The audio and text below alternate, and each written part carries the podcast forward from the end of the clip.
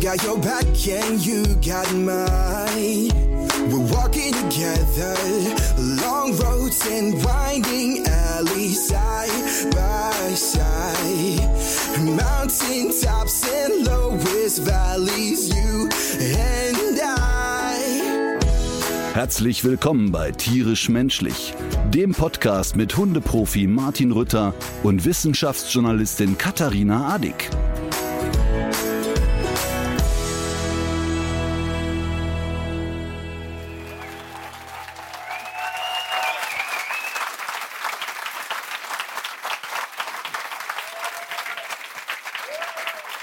Dankeschön. Dankeschön. Ach, schön, ne? Ja, es sind, äh, es sind aber auch viele Leute. Es, es sind viele Leute, aber trotzdem ist es noch überschaubar sozusagen. Wir haben 300 Menschen hier sitzen. Und äh, was für... Das Publikum lacht, weil unser Aufnahmeleiter mit Stuhl quer durchs Bild rennt. Also mit einem Stuhl, auf den man sich setzen kann, nicht mit einem Produkt, was er selber produziert hat. Ähm, was aber das Schöne an den 300 Menschen ist, dass man ja im Vergleich jetzt zur großen Tournee wirklich alle sieht und worüber ich mich wirklich freue. Und da muss ich mal einmal Hallo sagen, dass eine alte Bekannte von mir ist, Chantal, ist heute da. Da freue ich mich aber wirklich sehr schön, dass du da bist. Das ist ganz schön. Wir kennen uns jetzt schon äh, gefühlt 65 Jahre. Ähm, und ähm, entweder kriege ich von äh, Chantal tolle Sachen gebastelt oder einen Anschiss, weil ich mich falsch verhalten habe. Ähm, und ich freue mich wirklich sehr. Ich wusste ja gar nicht, dass ihr herkommt. Habt ihr euch hier reingemogelt? Ist das übers Büro gelaufen oder? Naja, okay, da haben wieder welche. Ge das hat mir keiner aus dem Büro verraten, dass ihr heute hier seid. Ich freue mich sehr. Schön, dass ihr da seid. Und wir haben auch heute ganz schön junge Menschen hier. Ne? Also mit einem habe ich schon vorhin auf dem Klo geplaudert.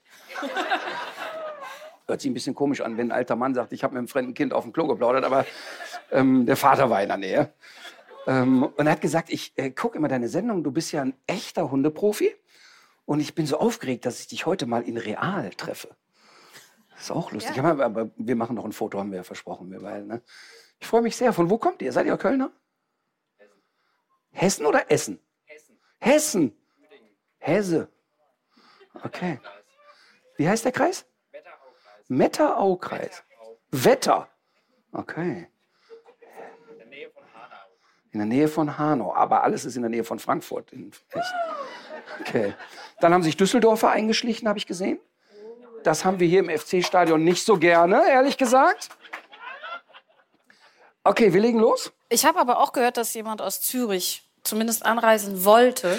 Mich würde interessieren, ah ja, ist auch geglückt. Hallo. Das ist krass. ist eine seid ihr sehr extra weite für den Anreise. Podcast hergekommen? Schön, dass ihr da seid. Das ist wirklich krass. Danke.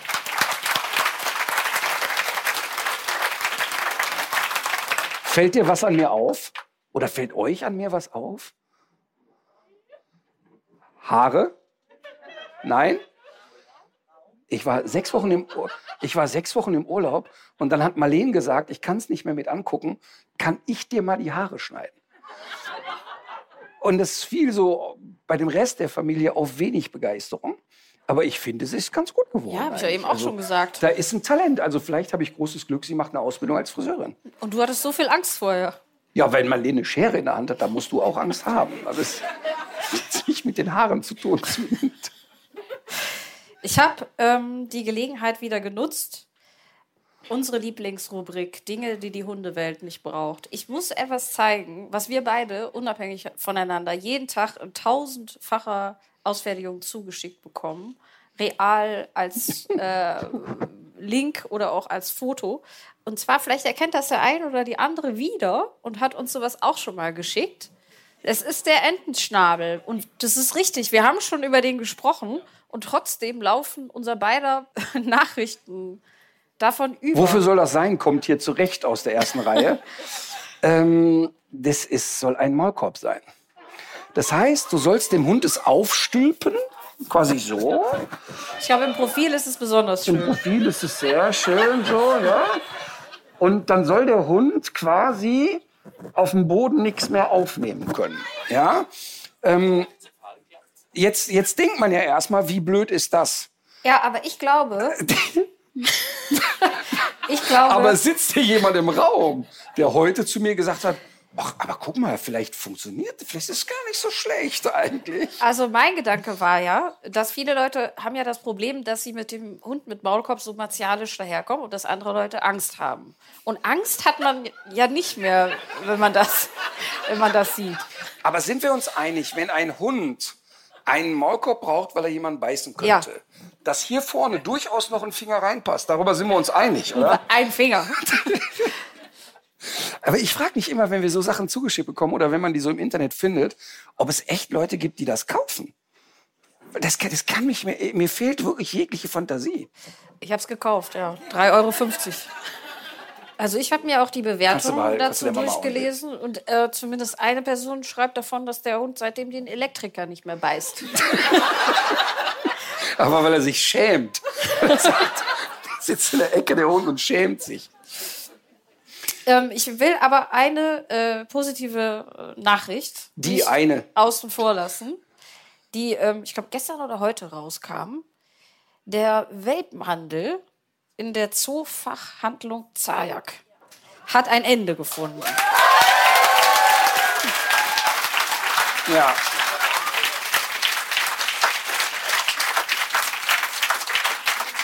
Ja, das war natürlich ein schönes Gefühl. Es gab gefühlt 400 Presseanfragen dazu. Ja. Ähm, weil natürlich jetzt alle fragen, was, wie siehst du das? Was hältst du davon? Ist das ein gutes Zeichen und so? Erstmal ist es schön, weil vielen Hunden jetzt ein Martyrium erspart bleibt. Also für die Hunde ist es erstmal total gut.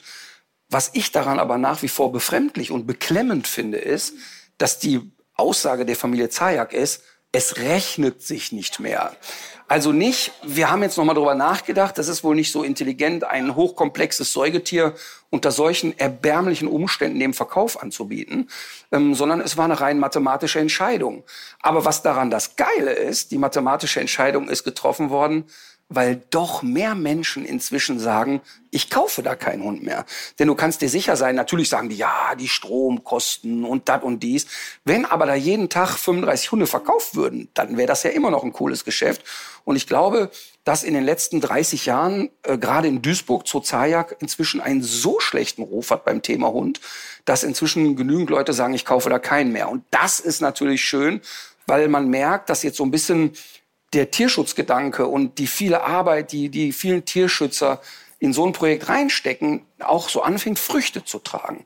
Ähm, ich meine, die Steigerung wäre jetzt dazu, dass wir politisch etwas verändern, denn eigentlich ist es ja fast schon peinlich, wie lapidar die Tierschutzgesetze in Deutschland sind. Ja. Und dass sowas wie Welpenstube Winkel nach wie vor juristisch erlaubt ist, ist ja wirklich ein Skandal, muss man sagen. Vielleicht will man sich aber auch eher als auf Exoten verlegen, Löwen, Tiger, weil man da ja auch so eine Art Kreislaufwirtschaft betreiben könnte mit den anderen Kleintieren. Also vielleicht stecken auch solche betriebswirtschaftlichen Erwägungen dahinter.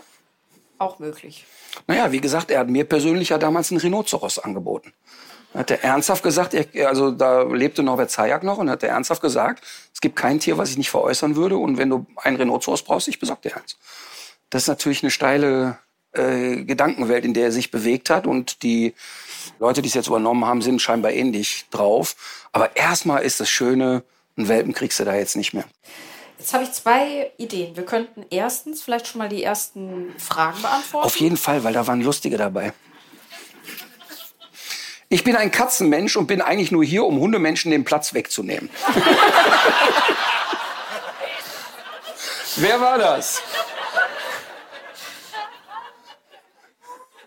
Das ist sehr lustig übrigens. Ich finde das wirklich extrem kreativ. Ähm, aber ich halte das für möglich, dass die Wahrheit ist. Aber ich mache noch eine hinterher, weil das ist nämlich eigentlich, ähm, das trifft so ein bisschen den Spirit dieses Podcasts. Ähm, keine Frage, aber ein Kompliment an Katharina. Du bist großartig, intelligent, unfassbar reflektiert, kompetent, sympathisch, humorvoll, gerecht, offen. Naja, und Martin ist auch okay. Ist-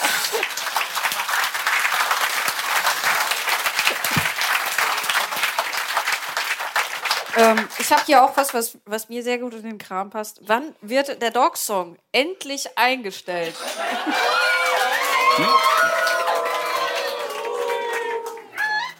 So ist das mit den Sympathien, da sind sie schon. Was, sollen, wir, sollen wir noch mal einfach noch mal anhören, damit du es genießen kannst?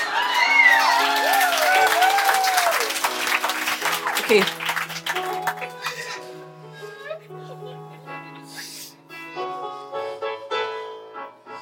Es berührt dich, gibst du. Ja, auf eine Art schon.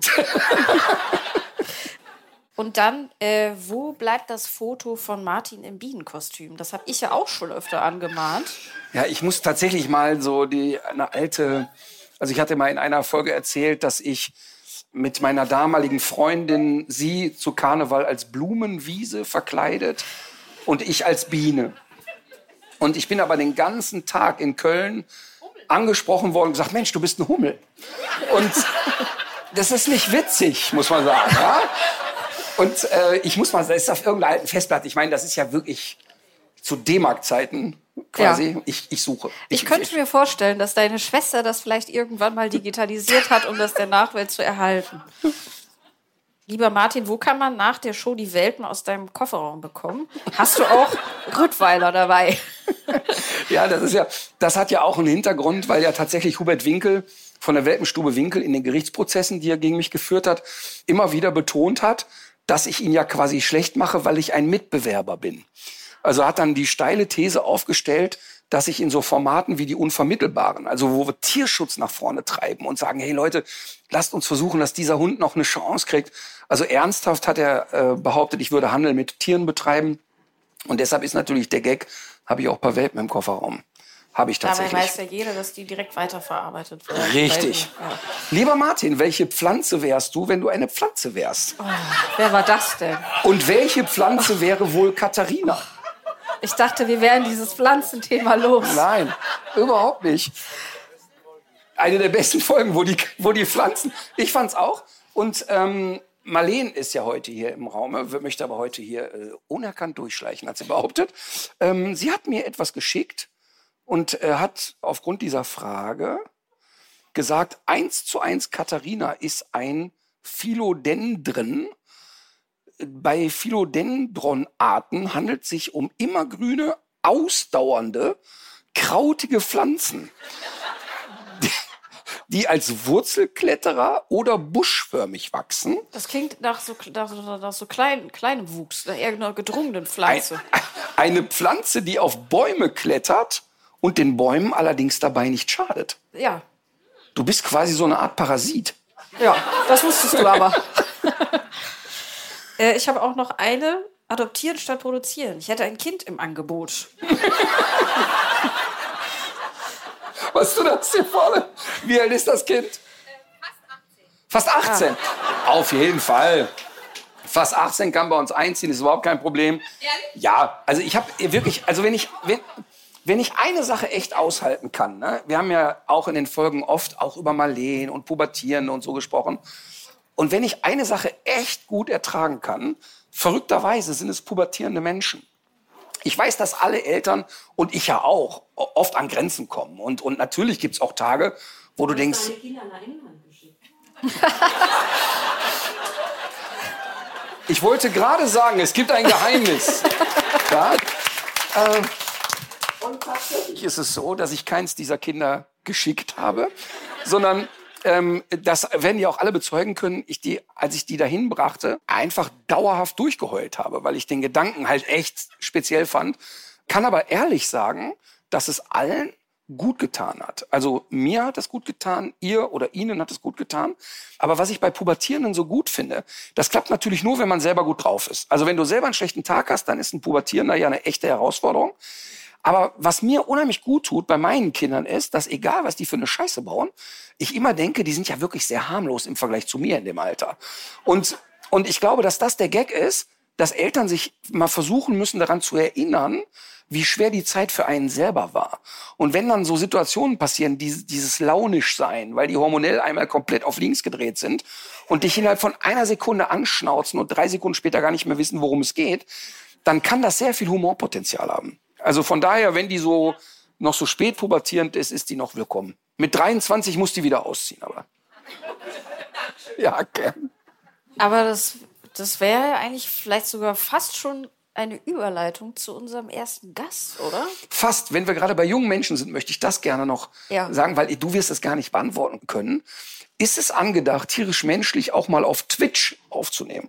Und ich denke, dass du in einem Alter bist, du weißt gar nicht, was Twitch ist. Ich weiß das. Ich musste das nämlich neulich mal für eine Sendung ähm, recherchieren. Ich fand es fürchterlich. Ich kann jetzt schon sagen, nein. Und ich werde gar nicht gefragt, oder was? Twitch? Oh. Ja? So. Na gut, also wenn ihr so nett fragt, muss man jetzt. Na gut, aber bei Twitch müssen die. Leute ja, glaube ich, immer Knete abdrücken. Ne? Das ist ja so absurd. Die Leute, die können halb. Ja, die können dann da spenden. Das heißt, du machst da was und dann sagst, bitte spendet. Ja. Da muss ich ja wirklich, äh, das, da muss ich manchmal so lachen. Ich kann das verstehen, wenn das junge Leute machen und so.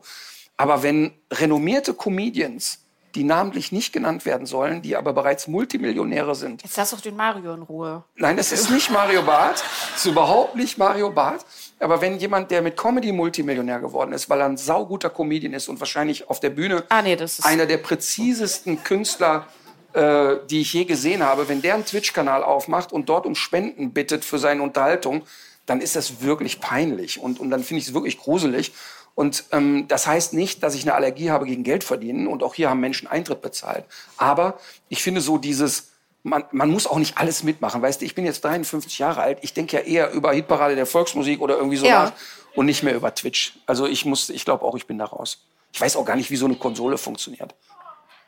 Ich stell's mir jetzt, je länger ich drüber nachdenke, desto mehr sehe ich's eigentlich. Weil die Spenden kommen. Gibt's da so einen Rentner-Channel auch? Mit Sicherheit. Der graue Kanal oder so. Definitiv. Gut, dann können wir gerne den Gast. Äh, Ich finde, das wäre wirklich eine schöne Überleitung, weil wir damit ja auch in deine Jugend ein bisschen abtauchen. Wir erinnern uns, die Welt war gerade erst nicht mehr schwarz-weiß. Und ähm, du hast heute einen Menschen dabei, der dich wirklich schon sehr lange durch dein Leben begleitet. ja, der aber in meiner Jugend die Nervensäge war, weil er der kleine Bruder meines besten Freundes Alex ist. Und der Alex und ich, der, den hatten wir auch schon mal zu Gast, der Alex und ich sind zusammen aufgewachsen und haben, ich glaube, seit wir acht Jahre alt sind, kennen wir uns. Also gute 20 Jahre jetzt.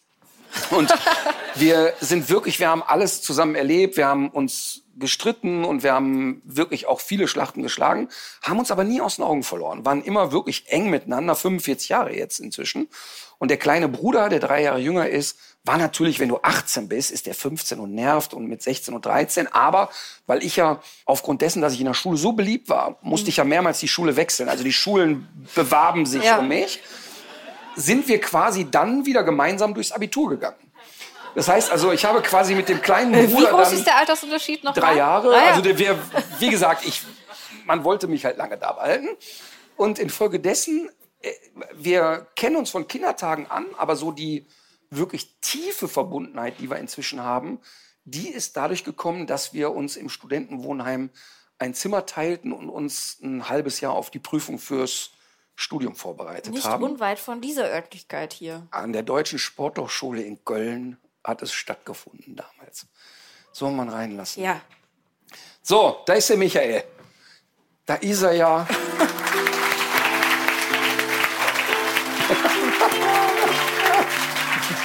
Hallo.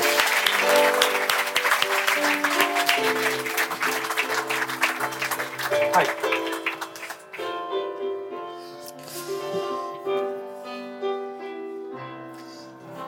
Bevor wir anfangen, bitte bedenke, das wird aufgezeichnet. Also, Also jede Antwort gut überlegen. Mir ist aufgefallen, wir haben ja ein Vorgespräch geführt, wie Oh sich das Gott, gehört. Oh Gott. Jetzt kriege ich noch mehr Angst. Aber eins muss ich noch sagen, weißt du, woran ich merke, dass du alt geworden bist? Nee. Als es gerade um das Thema Twitch ging, hast du gesagt, ich weiß gar nicht, wie so eine Konsole funktioniert. Was du meinst, ist eine Switch. Oder? Ach so, der hat eine Switch gemeint, ja. Twitch ist ganz was anderes. Ich bin halt noch jung. Arschgeige.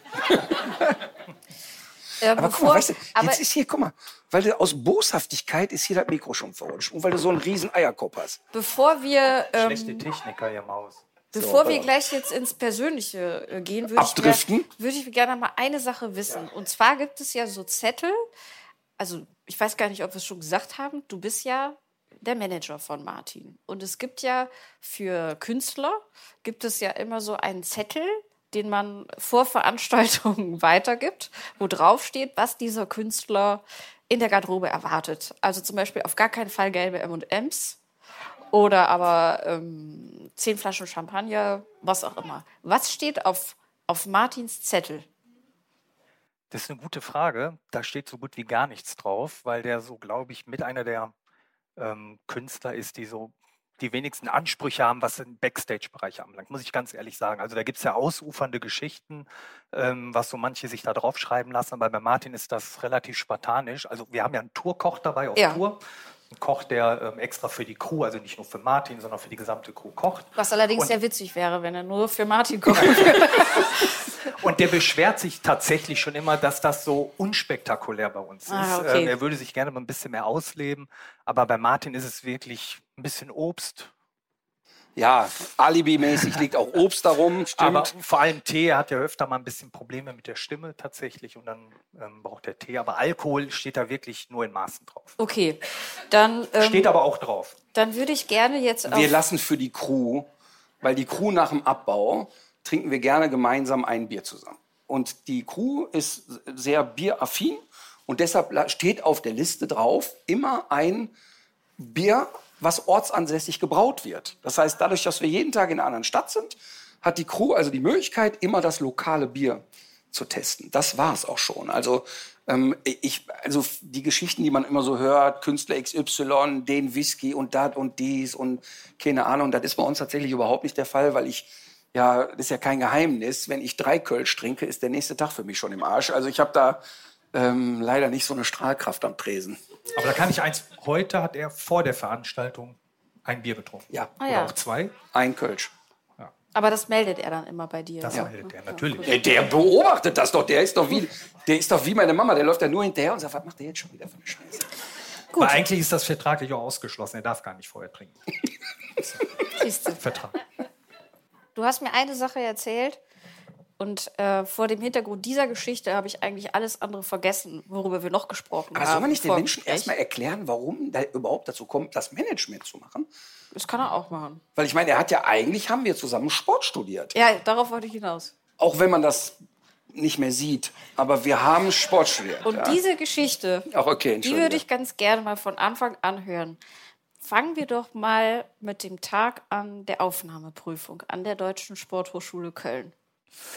Naja, du musst vielleicht ein bisschen früher anfangen. Also die Spo ist ja direkt hier hinter dem Stadion und äh, die Aufnahmeprüfung, das muss man jetzt ehrlich mal sagen, das ist kein Zuckerschlecken. Also ich weiß nicht, ob hier Studentinnen oder Studenten von der Spo sind, aber wer da schon mal so eine Aufnahmeprüfung gemacht hat, der weiß, da muss man was für tun. Also Ja. da kannst du nicht so hingehen und einfach mal sagen, das gucke ich mir heute mal an und dann, dann rausche ich da so durch und fange an zu studieren. Also wir haben, glaube ich, damals sechs Monate dafür trainiert Mit einem ehemaligen Sportlehrer von mit uns. ehemaligen Sportlehrer von unserem Gymnasium, weil das echt den ganzen Tag, du musst alle möglichen Sportarten machen und die sind da auch hardcore in der Bewertung. Du musst die Technik und alles muss irgendwie stimmen. Ja, und wa- was ich ja so schlimm finde, ist Sportarten, mit denen du nie Kontakt hattest.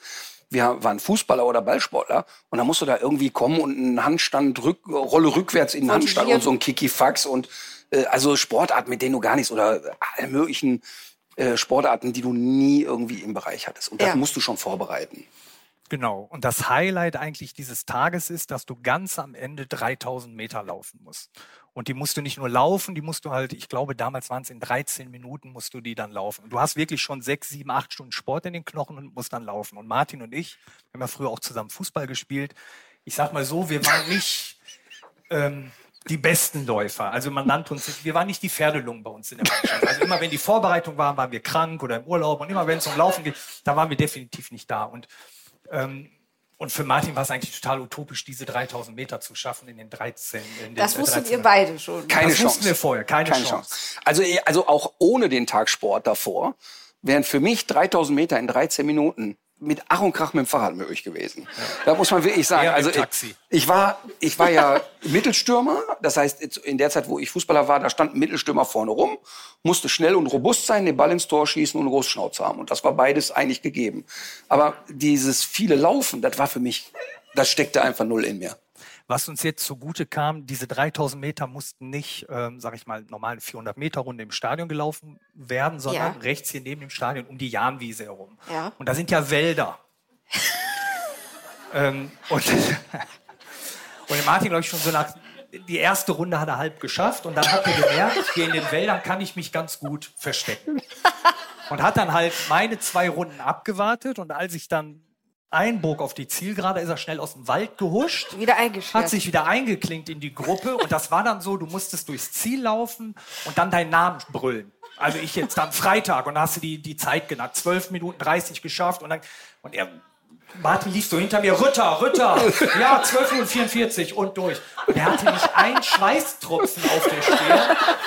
Und ich, Ich war Leute, fit. Junge, ich war topfit, ich deshalb. hab sogar, dass alle safteten wirklich wie als wären sie jetzt wie die Berserker gelaufen. Er war T-Shirt war trocken, überhaupt keine Schweißperle. Ganz cool da durchgelaufen, geschafft und hat keiner hat's gemerkt. Also das haben wir wirklich noch nie erzählt.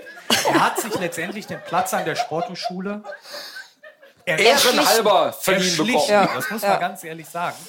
Wobei das im Grunde auch eine eigene Leistung ist, finde ich. Also ist jetzt bestimmt keine offizielle Kategorie gewesen, aber es Aber ist es ist schon heute auch, nicht mehr möglich und das äh, haben wahrscheinlich die ganzen Bewerber heute mir zu verdanken, weil wenn du dir heute die Prüfungen kann man sich ja angucken öffentlich.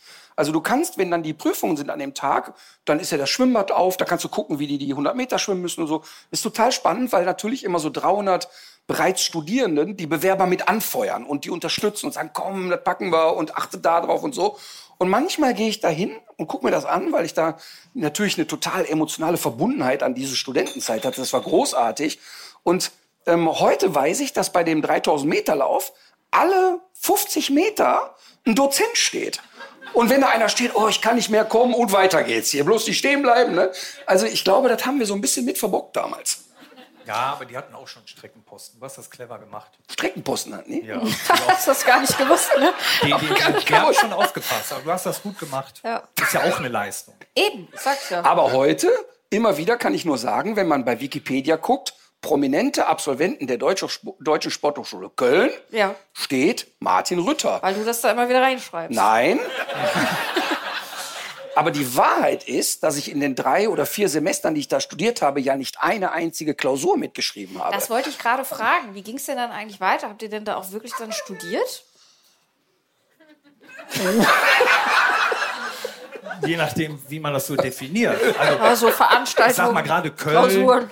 Ja, aber Studium Köln, das hat ja auch viel mit Party und Feiern zu tun. Also das haben wir sehr ausgiebig studiert, muss ich sagen. Also zumindest in den ersten Semestern. Also ich habe ja mein Studium beendet.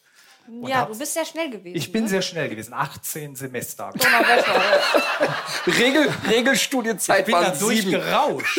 Regel- 3000 Meter Lauf quasi. Regelstudienzeit waren sieben oder acht Semester zu der Zeit.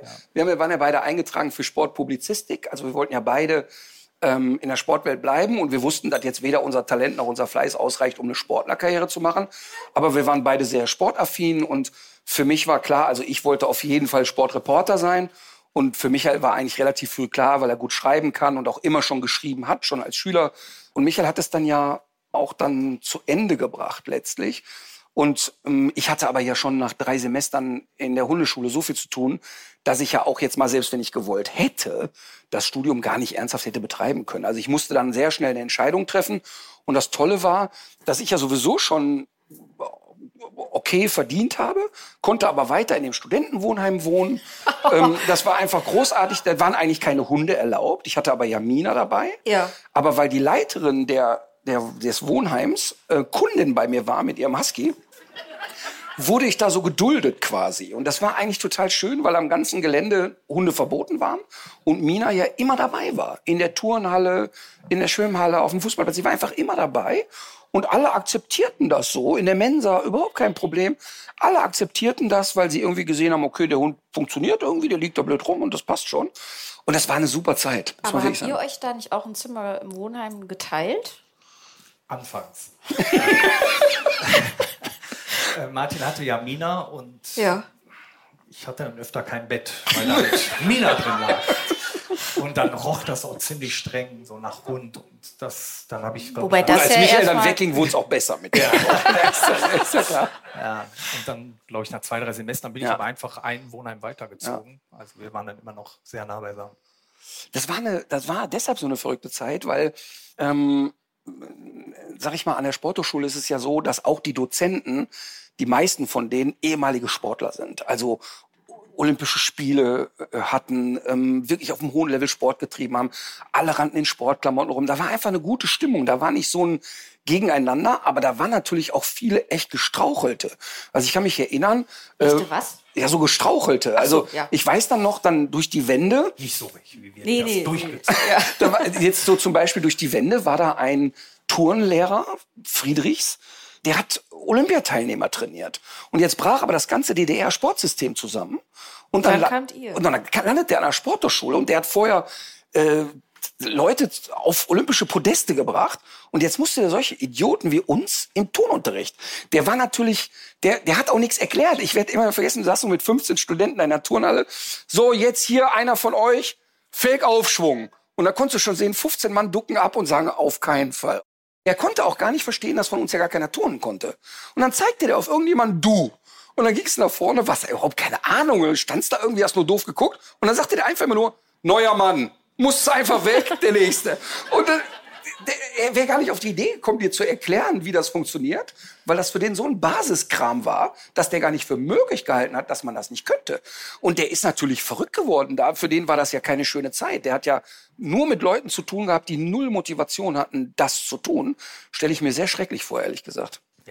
Man muss ja auch sagen, da sind ja auch, wir mussten ja auch Sachen machen, die sind ja völlig wahnsinnig. Also wir, du musstest tatsächlich Gymnastik und Rhythmik Tanz mussten wir belegen. Das waren, das waren Pflichtfächer und dann haben wir da so Taki getanzt. Die, ähm, Und ich wir waren Fußballer und mussten da wirklich. Wie, und damit seid ihr durchgekommen? Bitte? Damit seid ihr durchgekommen? Damit sind wir durchgekommen. Also wir hatten, ich erinnere mich noch an, an eine Sache, Gymnastik. Also die Kurse waren immer, die praktischen Kurse waren so aufgebaut über zwei Semester. Du musstest ein Semester lang den Kurs machen, Prüfung, damit bestanden, bist du in die zweite Runde gekommen, zweites Semester und dann hattest du den Kurs komplett abgeschlossen und hast deinen Schein bekommen. Und in Gymnastik war es so, dass du am Ende tatsächlich eine Kür vor allen anderen vorführen musstest, entweder mit Kegel, mit Gymnastikball oder mit diesen Flatterbändchen. Ja. Und, und wir hatten überhaupt nichts vorbereitet. Und dann haben wir uns ganz ans Ende des Kurses gesetzt und haben geguckt, was machen die anderen denn so. Und wir waren zu dritt. Wir hatten noch einen Kompagnon dabei, der Marc. Der auch richtig einen am Helm Der, hatte, der war genauso verrückt wie wir. Und dann haben wir uns das alles angeguckt, was die so machen. Und dann haben wir einfach den Gymnastikball genommen und das einfach aneinander gereiht. Hochgesprungen und so und nochmal und gedreht. Und bei uns beiden sagt die Dozentin, ja, verbesserungswürdig, aber reicht. Und bei Marc sagte die Dozentin, Marc, so ganz war es noch nicht, mach bitte nochmal. Und der wusste natürlich gar nicht, was er gemacht hatte. Und der ist dann tatsächlich durchgerauscht. Also da waren die dann auch hart. Den haben die dann durchfahren lassen. Und wir haben uns natürlich beömmelt. Und, äh, und solche Sachen hast du dann nur erlebt. Aber ich kann mich auch an eine Sache erinnern. Da sollten wir immer so Rhythmen klatschen. Ne? Du musst dir vorstellen, Rhythmiktanz, 8.30 Uhr. 8.30 Uhr morgens. Du kamst um 6 Uhr aus der Disco nach Hause. Jetzt war also nur Überleben angesagt in dem Kurs.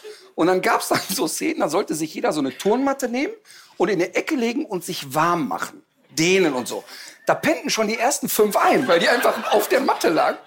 Und dann weiß ich noch, da sollten wir so Rhythmen klatschen.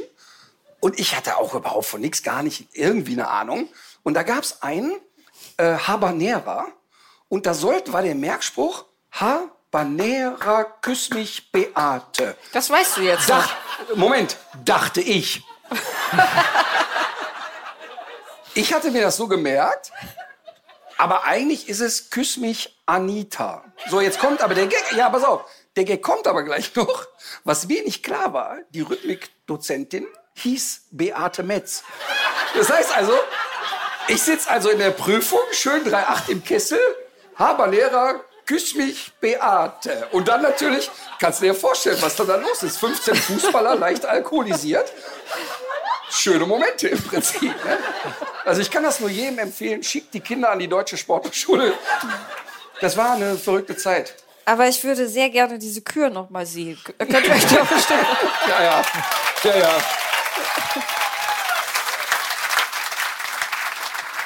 Wenn der erste FC Köln die Champions League gewinnt, dann mache ich die da unten auf dem Rasen.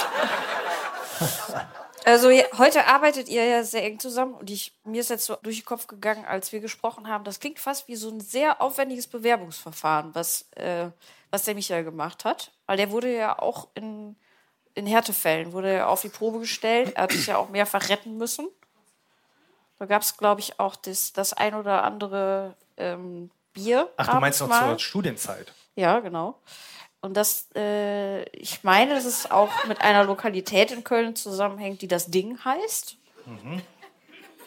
Ja, da waren wir öfter. Ja, Fast immer, jeden Tag. wir waren da öfter. Genau. Ja, das Ding hat ja die schöne Eigenschaft, dass wir ja werktags wirklich jeden Abend einen, Ja. anderen, ein anderes Saufmotto haben. Ich nenne es mal Schön, so, ne? wie es ist. Ein bisschen Abwechslung reinzubringen, ja. Und da konntest du wirklich jeden Abend hin, von Montag bis Freitag und konntest da feiern. Und das haben wir eigentlich auch konstant gut gemacht. Ja, da, Ne, da waren wir sehr, sehr äh, teilnahmefreudig. Das war, wenn man sich das so vorstellt, ne? Ich habe ja gesagt, dass ich ja nicht so eine Affinität zu Alkohol habe, aber im Studenten, in der Studentenzeit, der Körper gewöhnt sich auch daran nach einer Ja. Zeit. Ne? Und dann war dann, was weiß ich, Montag Kölsch, eine Mark, Dienstag Wodka Red Bull, zwei Mark, was auch immer. Ne? Und dann ist man ja wirklich konsequent dahin. Und ich weiß auch gar nicht, wie der Körper das so mitmacht. Und dann ist man da bis vier, fünf Uhr damit und getanzt und Halligalli und geknutscht, was man im Studium so macht. Und, es, und das war so verrückt. Und dann kamst du immer morgens um fünf da raus und gegenüber machte die Pommesbude Nering auf. Und dann mit allem Mann in die Pommesbude rein. Das kann man sich überhaupt nicht mehr vorstellen. Das heißt also, da hast du drei Semester lang nur immer Party, Pommes, Pen. Party, Pommes, Pen. Die 3P. Aber was du ja meinst, ein Abend hat Martins Körper das nicht mehr mitgemacht. Ja, das meine ich. Genau. Aber also da waren wir tatsächlich mal auch wieder einen Abend im Ding, rein Ja. zufällig. Und dann sagte Martin zu mir, du Michael, irgendwas, mir geht's nicht gut. Du warst einfach sehr müde. Du warst sehr müde. Ich war sehr müde. Ich gehe mal zur Toilette. Und dann war der weg. Und so nach einer halben Stunde dachte ich, wo ist der eigentlich? Und dann gehe ich gucken und dann ist das so im Ding. Ich weiß nicht, wann. Ich war bestimmt schon mal, der ein oder andere war hier schon mal im Ding. Die Toiletten, du kannst, die sind nicht bis oben zur Decke abgeschlossen. Du könntest rein theoretisch da drüber klettern. Und dann guckte ich, da- guckte ich da drüber. Weil Martin hatte vorsorglich auch abgeschlossen. Klug. Damit auch keiner reinkommen kann. Und dann hing der da über der Schüssel und hat gepennt. Oh Mann, ey. Buchse auf halb acht. Ich, das schneiden wir alles Ja, raus. ja, ja. Ähm, und hat er tatsächlich gepennt und ich musste dann über diese Toilette kraxeln, war ja auch nicht mehr so ganz fit und habe den tatsächlich Huckepack aus dem Ding getragen. Respekt, also wenn es damals schon Handy, also wenn es Handy, Mobiltelefone gegeben hätte, die Videofunktion, Aber das ist eigentlich, wäre Ähm. das auch eine Disziplin für den Aufnahmetest an der Sporo gewesen. Absolut. Liebe Kinder, nicht nachmachen. Nicht nachmachen. Das eigentliche Problem war, dass uns dann natürlich danach absolut kein Taxifahrer mitnehmen wollte. Und vom, vom, sag ich mal, vom Zülpicher Viertel zur Sporthochschule, wo wir gewohnt haben, war ja auch nochmal ein amtlicher Weg. Also die Diskussion mit den Taxifahrern, das war eigentlich das Schlimme. Können wir jetzt mal zu den seriösen Sachen kommen? Ja, ich glaube, ich habe alle meine Geschichten So, gerade genau. mal geguckt. Weil jetzt ja die Frage, warum macht er überhaupt das Management? Der Michael ist ja dann wirklich ernsthaft, hat das Studium abgeschlossen und ist dann äh, einem seriösen journalistischen Beruf nachgegangen. Ist also, wir, wir bauten dann die Hundeschule immer mehr auf und Michael war dann inzwischen in der Watz-Gruppe, ähm, also bei der WAZ in Duisburg und hat den Sportteil gemacht und da im Schwerpunkt beim MSV Duisburg. Und das war natürlich für ihn ein Jugend- und Kindheitstraum, war selber Fußballer, hat diesen Verein wie ein Fan gesehen und hat dann da geschrieben. Und bei uns wurde es aber parallel immer mehr und mehr und mehr. Fernsehen wurde mehr und Presseanfragen wurden mehr. Und irgendwann kam der Moment, wo ich jemanden brauchte, der die ganzen Interviewanfragen abarbeitet und eigentlich die Pressearbeit macht.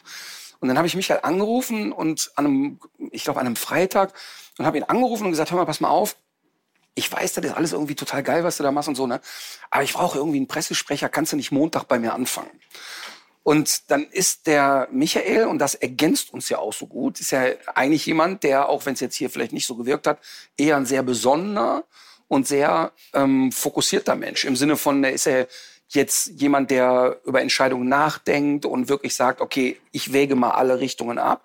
Und hatte da eigentlich einen unbefristeten Arbeitsplatz in einer, in einer Bude, die seriös war und wo er eigentlich wirklich seiner Leidenschaft nachgehen konnte. Und dann habe ich aber so gequengelt und damals war das aber noch alles nicht so groß wie jetzt natürlich. Ne? Und gequengelt und gesagt, Mensch, jetzt denk mal drüber nach und das wäre doch irgendwie super und so. Und als er dann gesagt hat, ich muss da mal drüber nachdenken, war mir eigentlich klar, niemals.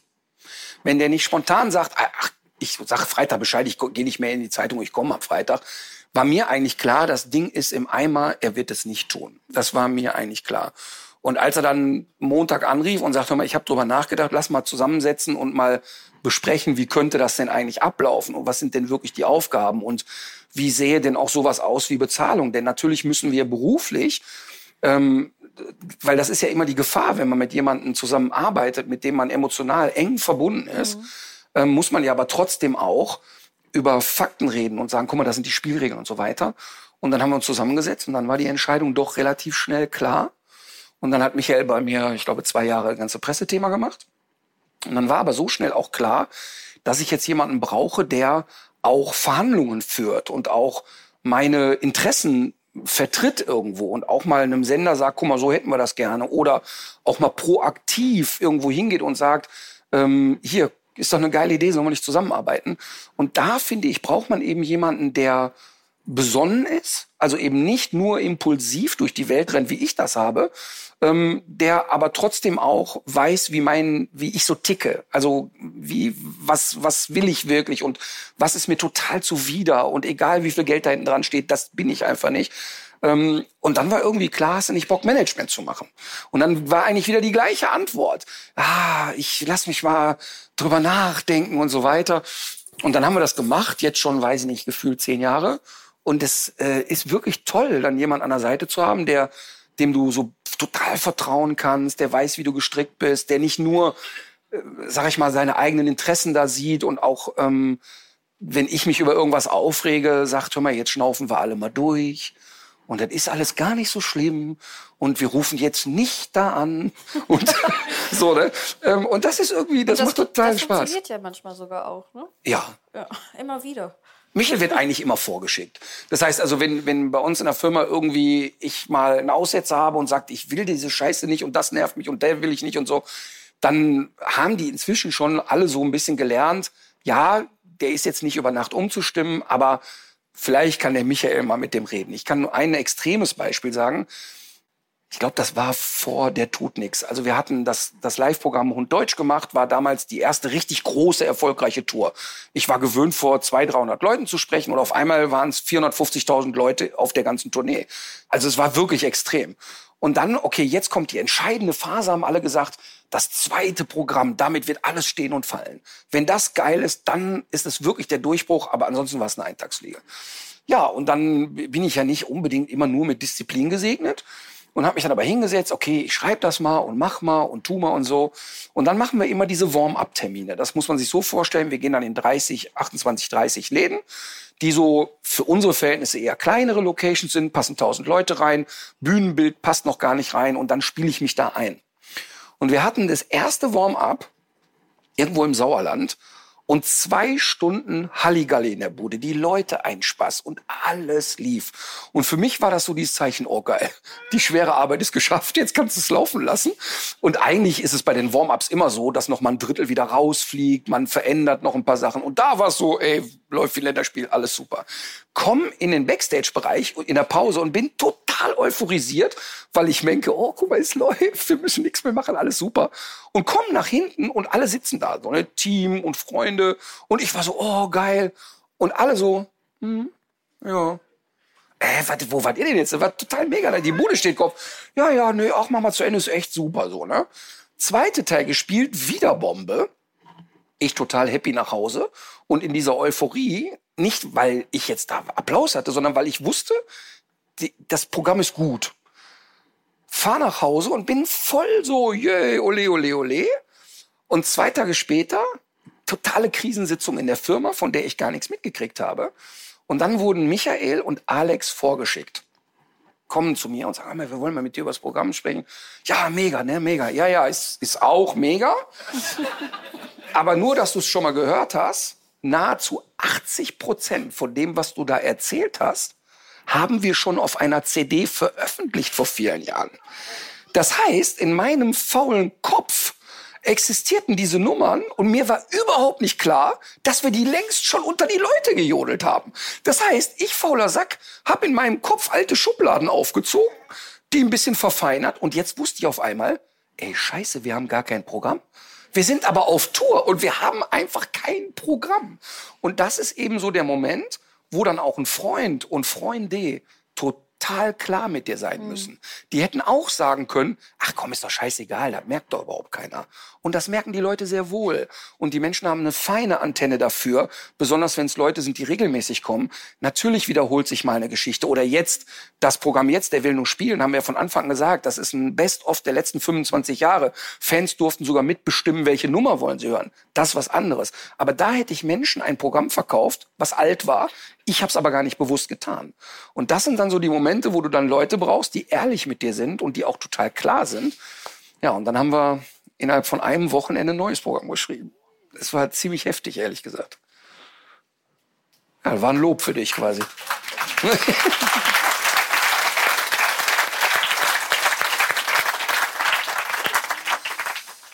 Ich weiß, dass wir Silvest in der Silvesterfolge auch schon mal über die Geschichte gesprochen haben mit deinem Bruder.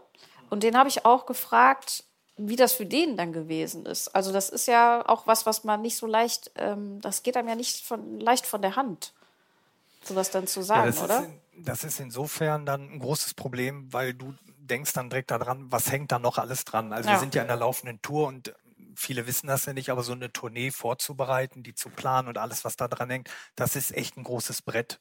Also wir sind ja mit Martin ähm, so im deutschsprachigen Raum eine der größten Tourneen, die es gibt. Also auch das ist gar nicht so den Leuten geläufig. Also wenn man jetzt nur den deutschsprachigen Raum nimmt und auch wirklich Musikthemen dazu nimmt, alle großen, die man kennt, dann spielt Martin mit so einer der größten Tourneen. Ähm, wir haben so rund halbe Million Zuschauer pro Tour. Also auch wenn Madonna hier hinkommt oder wer jetzt auch immer, die spielt dann hier drei, vier Stadien, das war's dann. Die kommt da auch nicht auf eine halbe Million. Also wir sind da schon so unter den Top 30 Acts mit Musik, mit, mit Solokünstlern und das ist, das ist wirklich ähm, ein ganz großes Rad, was man da vorher dreht. Ja. Man, muss, man muss sich ja überlegen, wann gehen wir eigentlich auf Tour? In welche Städte gehen wir? In welchem Rhythmus? Zu welchen Daten? Wer sind unsere örtlichen Veranstalter, mit denen wir die Veranstaltung abwickeln? Da macht man Verträge, dann geht man in den Vorverkauf, den muss man vorbereiten. Da werden Tickets verkauft und dann stehst du da auf einmal und eigentlich das Wichtigste, das Produkt nämlich, was da abends Nennen präsentiert nennen wir werden ein Produkt. soll, ist Ja. weg. Ne? Also es, äh, das ist einfach nicht da. Also das wäre jetzt so, wie die Leute wären jetzt alle hier gesessen und Martin kommt einfach nicht und, wir, Ja. und äh, der Ralf spielt jetzt zwei Stunden Klavier. Wäre auch gut geworden. Ja. Ne? Ähm, aber äh, also wir standen da irgendwie dann so erstmal vor dem Nichts und mussten ja trotzdem, sag ich mal, in Windeseile was Neues schaffen, weil die, die Veranstaltung stand ja an. Du kannst ja nicht einfach dann verschieben und sagen, also du kannst vielleicht dann mal verschieben. Eine Woche kriegst du vielleicht dann verschoben, aber ähm, und dann musst du da wirklich schnell reagieren. Also es ist erstmal nicht schön. Ja. Trotzdem Und- war es ja richtig zu sagen, immer so Total. geht's nicht. Ne? Also das fliegt ja ja auch um die Ohren. Nein, Ja. total. Und das ist ja mal der Anspruch. Das ist ja genau das Gleiche, wenn wir Hallen buchen. Dann ist die Diskussion immer über eine sogenannte Sichtlinie. Bei Rockkonzerten wird von der Bühne eine Sichtlinie 180 Grad gemacht. Das heißt also, da hinten in der Ecke kriegt jemand im Prinzip den Künstler nicht zu Gesicht. Und ich finde das nicht gut. Das kann man vielleicht bei Rock'n'Roll machen, aber eben nicht bei einer Sprachveranstaltung. Das heißt, wir machen einen anderen Winkel. Das führt aber dazu, dass in der Köln Arena mal einfach 800 Karten weniger verkauft werden. Das findet ein Veranstalter scheiße und da ist weniger Umsatz. Das ist alles nachvollziehbar. Aber wir sind ja immer, wenn wir irgendwas machen, mit dem festen Vorsatz unterwegs, jeder soll da rausgehen und sagen, das stimmte alles von A bis Z. Und jetzt stehen wir da und sagen, ja, das ist auch alles geil, nur wir haben kein Programm. Und das, das, das muss man sich dann eingestehen. Und dann haben wir das Programm an einem Wochenende gemacht.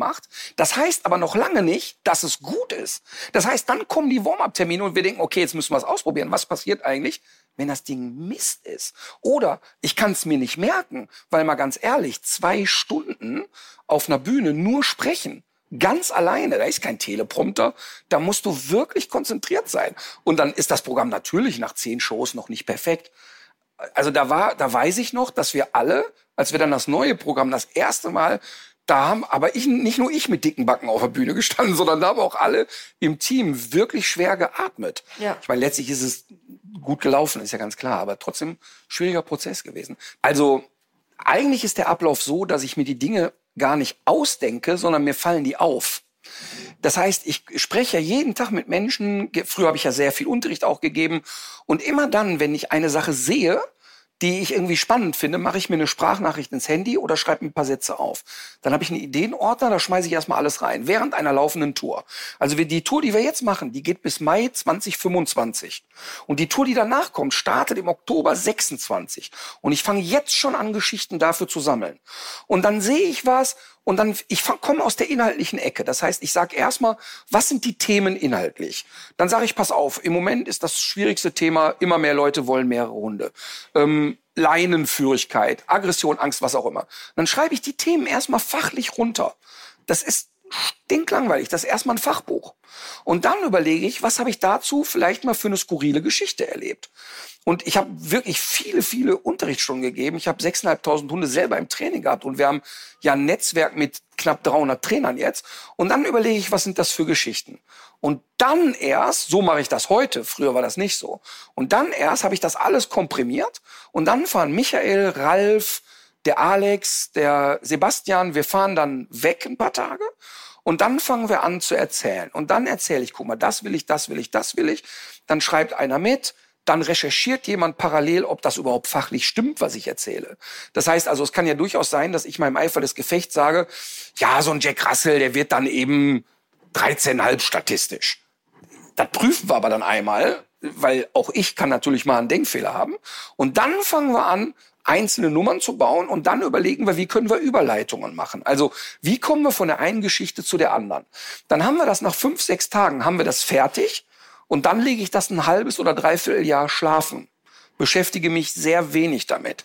Dann hole ich das wieder raus und wenn ich die Nummern dann noch verstehe und gut finde, dann fangen wir an, uns dann nochmal mit zu beschäftigen und wir bauen immer Überschuss. Das heißt, wir brauchen im Grunde theoretisch zweimal 45 Minuten. Aber jeder, der mal bei mir auf der Tour war, weiß, Zweimal 45 klappt nie. Es ist mindestens zweimal 60. Wir bauen aber für die Warm-ups zweimal 70, zweimal 80.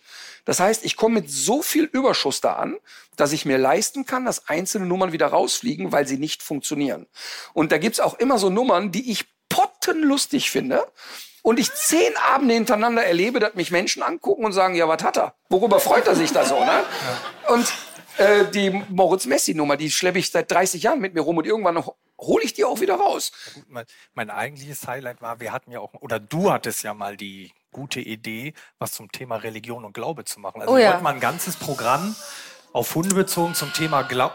Hast du das schon mal erzählt? Ja, Nee. doch, doch. Das Ja? war in Bayern nicht so erfolgreich. Genau. Ne? Da, da Wir wollten also, das, eine Zeitung hatte mal geschrieben, Martin Rütter, der Hundepapst.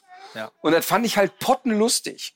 Und dann wollten wir halt ein religiöses Programm machen. Ich wollte also mit so einem Golfwägelchen reinfahren auf die Bühne, die so wie ein Papamobil gebaut ist. Ernsthaft jetzt? Ernsthaft. Und wollte mit so einem Weihrauch schwenken. Und wollte, dann hatten wir so eine Kanzel, wollten wir bauen und ich predige von oben runter. Wir hatten schon die ganze Planung fürs Tourplakat. Ich mit zehn Geboten in der Hand, wo du sollst nicht betteln, du sollst nicht rammeln, was auch immer so, ne? Und dann war die, die, die, das Programm fing an mit der Frage, was wäre eigentlich gewesen, wenn wir nicht Jesus, sondern einen Pudel ans Kreuz genagelt hätten? Genauso wie ihr war auch da die Reaktion, ja? Und dann habe ich halt so erzählt, ja, würde der Papst dann heute eine Pudelmütze tragen? Oder würden die Hostien nach Pansen schmecken? Und, Ja, und die Nummer habe ich dann zum Besten gegeben. Aber das, das eigentlich lustig war, dass wir die ersten beiden Warm-ups damals im tiefsten konservativen Bayern gespielt haben. In so zwei Kurorten. Und der Martin hat wirklich diese Nummern erzählt und die Leute haben ihn angeguckt, als der, ob der völlig geisteskrank wäre. Ja. Und ähm, da haben wir danach so gemerkt, ist, glaube ich, nicht so eine gute Idee. kriegst du wahrscheinlich aber, heute noch aber kein das Lustige war, den, den dritten Termin hatten wir in Norddeutschland. Und da habe ich die Nummer umgedreht und gesagt, Leute, ich war gestern in Bayern. Da hast du schon einen Lacher in Hamburg. Und dann habe ich gesagt, ey, folgende Nummer habe ich erzählt. Und dann habe ich die Geschichte erzählt und haben die Leute darüber gelacht, weil sie sich vorgestellt haben, wie der Bayer wohl darauf reagiert. Ja. Aber waren trotzdem über die Nummer pikiert. Und um nochmal zu sagen, wie kleinteilig das ist. In den 30 Warm-ups filmen wir jeden Abend das Programm Und dann filmen wir mit einer Kamera das Publikum, weil ich habe ja, mein Programm ist ja nicht ein Witz nach dem anderen, sondern es kommen ja viele inhaltlichen Sachen. Und dann ist es auch mal ruhig in der Halle. Und wenn in der Halle acht, neun, zehntausend Leute sind und es ist plötzlich Totenstille, musst du dir sicher sein, dass du die Leute nicht verloren hast, sondern dass sie trotzdem noch zuhören. Und deshalb filme ich dann das Publikum bei den Warm-ups und mich und krieg das dann in so eine Art Splitscreen geschnitten. Also hier bin ich, hier ist Publikum. Und dann kann ich sehen, wo fliegen die mir weg? Wo passen die nicht mehr auf? Wo interessiert die das nicht? Und manchmal ist es so minutiös, was, was, was verändert. Ich kann mich nur erinnern, wir hatten eine Geschichte, da war immer die Auflösung, die Pointe sollte sein, weil mein Hund Flöhe hat. Und alle gucken mich an und sagen, ja, und jetzt? Nur durch das Umstellen des Satzes, nur dadurch, dass wir gesagt haben, statt, weil mein Hund Flöhe hat, weil mein Hund hat, kurze Pause, Flöhe, hat die Nummer funktioniert. Und das ist natürlich total verrückt und das funktioniert eben nur, wenn du dich total diszipliniert damit beschäftigst. Es muss immer fachlich, in meinem Fall ja fachlich klar sein, was ich erzähle.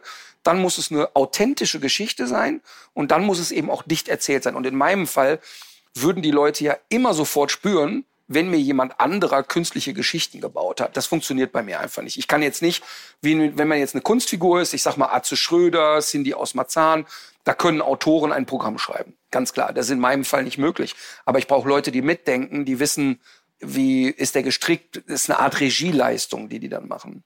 Ist aber aufwendiger, als man denkt. Aber wenn es einmal, es ist dann immer so, die ersten 30 Warm-ups, die sind für mich brutal anstrengend.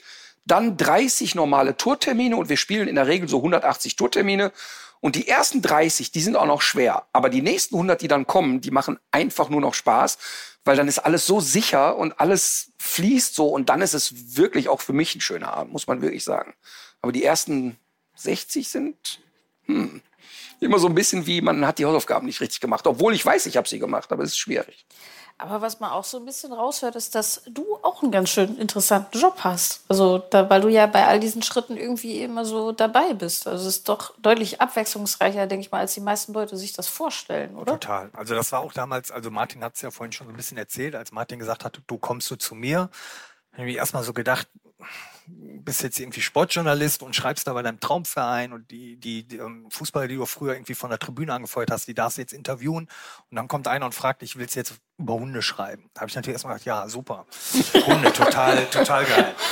Ähm, und aber das habe ich auch schon oft Martin gesagt, im Nachhinein natürlich die beste Entscheidung meines Lebens, das zu machen weil ähm, die Tour ist ja nur ein Bereich. Also wir, also Podcast ist ein anderer Bereich oder wir machen ja viel Fernsehen, wir schreiben Bücher, wir haben Kooperationen mit Unternehmen, wir haben aber auch äh, viel ehrenamtliche Geschichten oder jetzt die Kampagne hier Adoptieren statt Produzieren. Wir machen ja unheimlich viel Zeug und das machen ja nicht nur wir beide, sind ja auch noch viele andere hier vom Team dabei und das macht es auch total abwechslungsreich. Also Martin ist ja jetzt auch nicht der klassische Comedian, der seine Live-Tour macht, vielleicht noch zwei, drei Fernsehauftritte hat und das war es dann. Aber das ist ja so facettenreich, weil wir so viele Projekte haben und das so vielschichtig ist und da gehört auch das Hundeschulen-Netzwerk dazu und, und das ist also wahnsinnig äh, interessant, absolut. Also ich habe jetzt Sachen gesehen und auch Sachen kennengelernt, äh, abseits des Dings, was wir früher so gesehen haben, alles total, äh, das ist total spannend und interessant. Aber im Grunde. von jedem Tag, neuen Tag ist, macht das Spaß. Aber im Grunde, ne, hat sich eigentlich nichts geändert. Wenn ich alte Kumpels treffe, die ich 20 Jahre nicht gesehen habe, die sagen, im Grunde hat sich bei euch beiden Bekloppen gar nichts verändert. Es ist auf eine andere, es ist anders kanalisiert jetzt. Aber was meinst du, wie oft wir beide sitzen und der Alex ja genauso, der große Bruder, dass wir manchmal da sitzen, besonders wenn wir in einer großen Halle waren und sitzen da selber und nach der Show fahren die Gabelstapler und die LKW da rein und raus und wir beiden Doofen sitzen da und sagen, zieh dir das mal rein, ey. Gestern war hier Joe Cocker oder Pink und heute, heute baut, wird meine Bühne hier abgebaut. Das ist für uns immer noch total surreal und hat eigentlich immer noch den gleichen Spaßfaktor wie das Grillen im Studentenwohnheim. Ich, glaub, ich kann mich nur erinnern, ich glaube, das erste Mal war ich mit in Österreich, also auch sehr stark und sehr populär in Österreich. Und dann waren wir da in der Wiener Stadthalle, da gehen, glaube ich, 10.000, 12.000 Leute rein. Und dann stehen wir da vorher so in dieser leeren, riesigen Halle. Das war Wahnsinn, also eigentlich nicht, nicht zu glauben. Das war für mich am Anfang sowieso alles erstmal schwer zu realisieren, ja. auch diese, dieses ganze Hundethema. Ich kann mich noch erinnern, ich weiß gar nicht, ob du dich erinnern kannst. Wir waren mal hier, ziemlich meine Anfangszeit, ich glaube nach zwei, drei Jahren bei der Phil Cologne. Das ist hier, das glaube ich, das gibt's hier immer noch in Köln. Ach, das ist dieses internationale Festival der Philosophie, immer noch sehr renommiert. Ja, klar, seid ihr da beiden. Nee, und da ging es nämlich, haben wir uns auch über das Ding geplaudert, die Kultur des Dings. Ja, Nein, ja. da ging es darum, die haben, glaube ich, das Thema gehabt, äh, die, die gesellschaftliche Rolle des Hundes und wie bewertet man das so aus der philosophischen Sicht. Genau, und da war Martin als Podiumsgast geladen und sonst saßen da wirklich noch irgendwie hochrangige Professoren, Unidozenten, Forscher, Wissenschaftler. Und da war ich schon drei Jahre bei Martin. Und dann kam er so von der Bühne und dann habe ich zu ihm gesagt, ist mir so rausgerutscht, boah Martin, du hast ja tatsächlich Ahnung von Hunden. ähm, und das war schon nach drei Jahren. Also wir haben schon drei Jahre zusammengearbeitet. Und, und das meinte ich ernst, weil da Ja, war ja. mir erstmal so bewusst, weil das war so eine... Ehrliches also, Erstaunen war das. Absolut. Also er hat da so auf Augenhöhe, im Grunde er hat am Ende eh die Veranstaltung wieder gewuppt, weil der natürlich im Gegensatz zu allen anderen das auch noch sehr unterhaltsam macht und deshalb funktioniert das ja auch auf der Bühne. Aber das war so auf Augenhöhe und ich meine, er macht das ja bis heute, ähm, das wissen auch nicht alle. Du gehst ja auch einmal im Jahr, bist du auch ähm, zum Beispiel an der Tierärztlichen Hochschule in Hannover und hältst dann Gastvortrag da vor den angehenden äh, Veterinärinnen und Veterinären. Und die wählen das immer im Nachgang zum besten Gastvortrag da innerhalb ihres Studiums und wir werden immer wieder angefragt, komm doch wieder, komm doch wieder. Also das ist auch nicht nur, ähm, ja, um es mal sozusagen Klamauk da irgendwie auf der Bühne, das ist ja auch wissenschaftlich total fundiert. Und das Ja. ist mir da erst so nach drei Jahren ist mir das dann aufgefallen, okay, das scheint eine, eine Aber echte es ist Basis doch zu haben. Aber das, ist ganz, aber das ist ganz lustig. Das ist ganz lustig, weil das ist ja immer das. Ich werde oft gefragt, bist du eigentlich nicht nervös, wenn sowas passiert? Du kommst da raus. Und ich habe mich lange mit Paul Panzer ähm, unterhalten, den ich privat sehr gut kenne und sehr schätze. Und wenn Paul auf die Bühne geht und ein Witz funktioniert nicht, ist das der peinlichste Moment, den du nur erleben kannst, wenn du auf der Bühne stehst. In meinem Fall ist es aber so, ich kann mich immer sofort aufs Fachliche konzentrieren. Wenn ich merke jetzt, das war wirklich ganz weit weg von lustig, was du jetzt erzählt hast, kann ich sofort was Fachliches hinterherdrücken. Das heißt, mein Druck ist eigentlich viel weniger groß, aber die Voraussetzung ist, dass ich weiß, was ich da rede. Und dass es eben nicht nur Sitzplatz, Fuß, Bleib ist, sondern ich mich wirklich auch wissenschaftlich sehr damit beschäftige. Und im Umkehrschluss, mein Sohn Moritz, der ist jetzt 20. Der war 15 Jahre alt, da rief der mich aus dem Park an, aus dem Forstbotanischen Garten in Rodenkirchen und sagte am Telefon zu mir, und der ist ja, ich mache 22 Jahre Fernsehen, der, die kennen das von klein auf, die Kinder, und ruft mich aus dem Park an und sagt immer wieder, hör mal, ich weiß ja, ne, dass du dich auch auskennst und so. Aber bei manchen denke ich auch, das übertreibt er doch jetzt. Aber jetzt stehe ich hier im Park, du übertreibst wirklich gar nichts. Und dann, und dann habe ich gesagt, was ist denn passiert? Sagt er, hier steht eine Frau, die ruft ihren Hund und sagt immer wieder, ja, kommst du jetzt her? Wenn du jetzt nicht kommst, gehen wir hier nie mehr spazieren. Und, und sagt dann irgendwann zu dem Hund, ja, rede ich eigentlich Chinesisch? Und, und, und der Moritz beobachtet das und sagt, ich kann nicht fassen, dass das, was mein Vater auf der Bühne erzählt, wirklich, wirklich in Parks stattfindet. Und ich glaube, das ist das Fazit, weil auf eine Art ist es fachlich, die Leute müssen zu uns kommen und eine Verbesserung spüren, klar, aber die müssen sich ja auch wiedererkennen. Das, das Programm funktioniert immer dann, wenn die Leute sich gegenseitig in die Rippen hauen und sagen, Sisse, hat er doch gesagt, das haben wir doch zu Hause auch und da ist doch scheiße irgendwie. Ne? Ja. Und dann funktioniert's. Und dadurch, dadurch, dass ich ja wirklich Lust auf Menschen habe, ich, ich habe wirklich gerne Kontakt zu Leuten, höre ich mir die Geschichten ja auch gerne an und äh, manchmal ist es auch ein bisschen anstrengend, aber meistens ist es sehr nett und ist gut verwertbar. Ja, und ihr beiden habt echt, also das wirkt so, als hättet ihr wirklich Glück, dass ihr immer noch so ähm, gut zusammenarbeitet. Das finde ich beneidenswert. Total. Und das ist auch so schön, weil ähm, ja wirklich auch viele, auch Familienunternehmen sagen, ah, innerhalb der Familie, habe ich ja schon oft erzählt, meine Schwester macht die Zahlen, mein Schwager ist Geschäftsführer, der engste Kumpel macht das Merchandising, der zweitengste Kumpel Oh, äh, macht das Management und so weiter und so fort. Also das heißt, ich finde das total schön. Das heißt ja nicht, dass immer alles harmonisch ist. Ja. Wir sind auch mal völlig unterschiedlicher Meinung und wir reiben uns auch aneinander. Aber es passiert eigentlich nie auf einem Level, dass wir nicht danach zusammen irgendwie miteinander Spaß haben können. Und das ist schon manchmal ein schmaler Grat. Aber dadurch, dass wir alle, äh, finde ich, auch sehr respektvoll miteinander umgehen in den Firmen bei mir, habe ich eigentlich nie Sorge gehabt, dass eine Freundschaft daran zerbricht. Habe ich auch in 30 Jahren Selbstständigkeit noch nicht einmal erlebt. Noch nie. Sehr schön. Danke, dass du da warst. Gerne.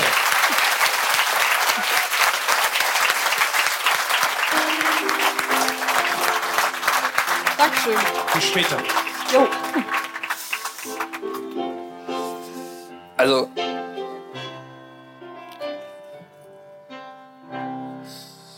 Also da passt übrigens eine Frage, die Hanna gestellt hat. Und die Frage ist, darf ich bei euch arbeiten? Bist du Hanna? Okay, wer ist Hanna? Wer hat das? Hanna, was machst du beruflich? Das ist eine ernst gemeinte Frage. Wir können jetzt hier direkt ein Bewerbungsgespräch raushauen. Ich bin Besetzungsredakteurin bei Filmpool. Besetzungsredakteurin. Also, das heißt, bei dir müssen die auf die Couch? Hast du die? Du hast die Besetzungscouch? Was macht eine Besetzungsredakteurin? Ist ja ernst gemeint jetzt? Ich suche den Cast für Köln 50667. Das kann man verstehen, dass man da weg Also ich weiß nicht, ob das eine gute Bewerbung war jetzt in dem Sinne. Okay, Hanna, ich, äh, wie kommen wir aus der Nummer jetzt wieder raus?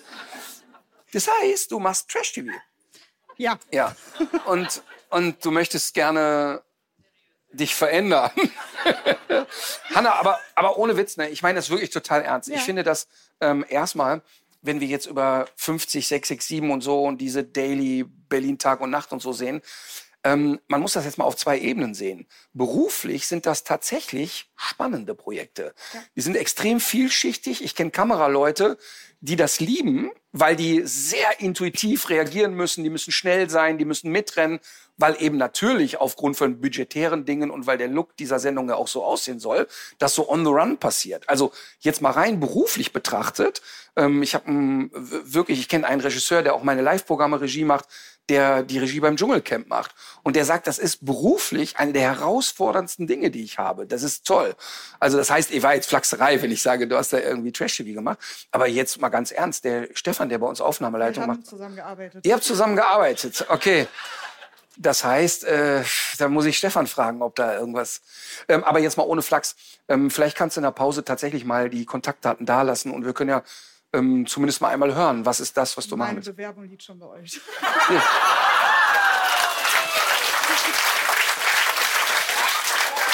Sie hat den Job.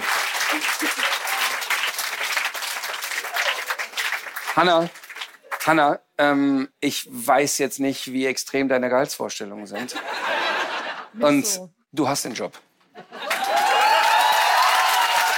Ernsthaft. Ernsthaft. Ich meine das so.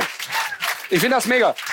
Ich bin mir, ich bin mir 100% sicher, dass wir bei der TV eine Stelle für dich haben. Und ich meine das wirklich ernst. Ähm, du bist herzlich willkommen. Wie lange hast du Kündigungszeit noch bei? Bis 20. Oktober geht mein Vertrag. Ja, dann bitte sehr.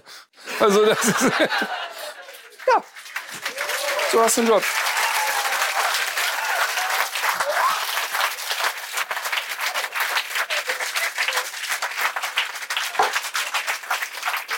Weißt du, das sind diese Sachen, wenn Michael jetzt hier gesessen hätte, hätte er gesagt, warte mal eben ganz kurz, wir schauen uns mal in Ruhe an. Nein, aber ich finde das, ich finde das cool. Ich finde die, das einfach gut, dass du das getan hast. Und ich äh, finde auch das, was du jetzt mal unabhängig davon, dass er nicht meine Form von Fernsehgucken ist, weiß ich aber, dass das ein herausfordernder Job ist und dass das, was du da machst, wirklich nicht aus der Hüfte geschüttelt wird. Und ja, wir haben Bock. Finde ich gut. Freue ich mich wirklich drüber. Finde ich wirklich ganz schön. Okay, sollen wir, sollen wir das jetzt nutzen, um die Pause zu machen? Ich würde auch sagen. Also, wir haben, äh, machen jetzt eine Pause, die der Ralf mit einem wunderbaren Lied jetzt einleiten wird. Und wir sehen uns in 20 Minuten hier wieder. Dankeschön.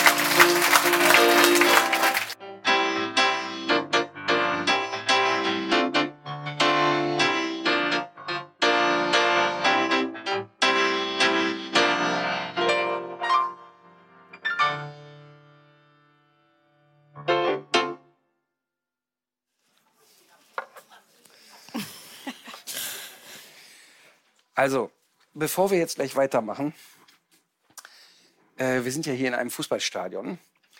Und ähm, es hat sich ja schon rumgesprochen, ich bin mit Toni Kroos ganz gut befreundet, schon seit vielen, vielen Jahren. Und der Toni macht ja mit seinem Bruder Felix einen Podcast, der heißt Einfach mal Luppen. Und die zeichnen den heute auf. Einfach mal Luppen ist entstanden, weil der Opa von den beiden, einer der lustigsten Menschen, die ich je gesehen habe, sich mit Fußball gar nicht auskennt, aber seinen beiden wirklich sehr erfolgreichen Fußballenkeln immer vor jedem Spiel sagt, die Torwarte stehen so weit vorne, ihr müsst einfach mal lupen. Und deshalb haben die diesen Podcast so genommen, weil Opa inzwischen ja nicht mehr lebt. ähm, und die zeichnen den gerade auf. Und ich habe eine WhatsApp bekommen, die haben eine Hundefrage. Also es könnte sein, dass die gleich zwischendurch anrufen, dann beantworten wir hier gemeinsam die Hundefrage. Jetzt ist es aber so, dass die nicht nur Brüder sind, sondern wirklich wie engste Freunde. Die mögen sich sehr und sind sehr eng miteinander. Ähm, und ich werde euch dann erklären und sagen, ey, ach Mensch, Toni, ey, hier ist Toni Groß am Telefon. Und dann macht ihr so, na ja. Ne? Und dann werde ich sagen, ja, aber sein Bruder Felix ist dabei und dann kompletter Amoklauf. Richtig so, yay! Das heißt, wir werden den Felix so richtig abfeiern und den Toni so ein bisschen, wir buhen den nicht aus, aber wir heucheln so, na ja, Desinteresse. Wer ist das eigentlich? So, ne? Also, da würde ich mir einen großen Gefallen tun. Also, bei ihm weiß man nie, ob er sich daran hält. Er hat gerade äh, geschrieben, gesagt, er wird nachher nochmal anrufen. Ähm, aber sollte das passieren, dann freuen wir uns über den Felix. So. Das heißt, wenn die Katharina auch so weit wäre, Ja. ich habe noch eine schöne Frage zugesteckt bekommen. Ja. Sollen wir wieder einsteigen? Ja, wir können wieder einsteigen. Keine Musik oder was? Ja. Pff.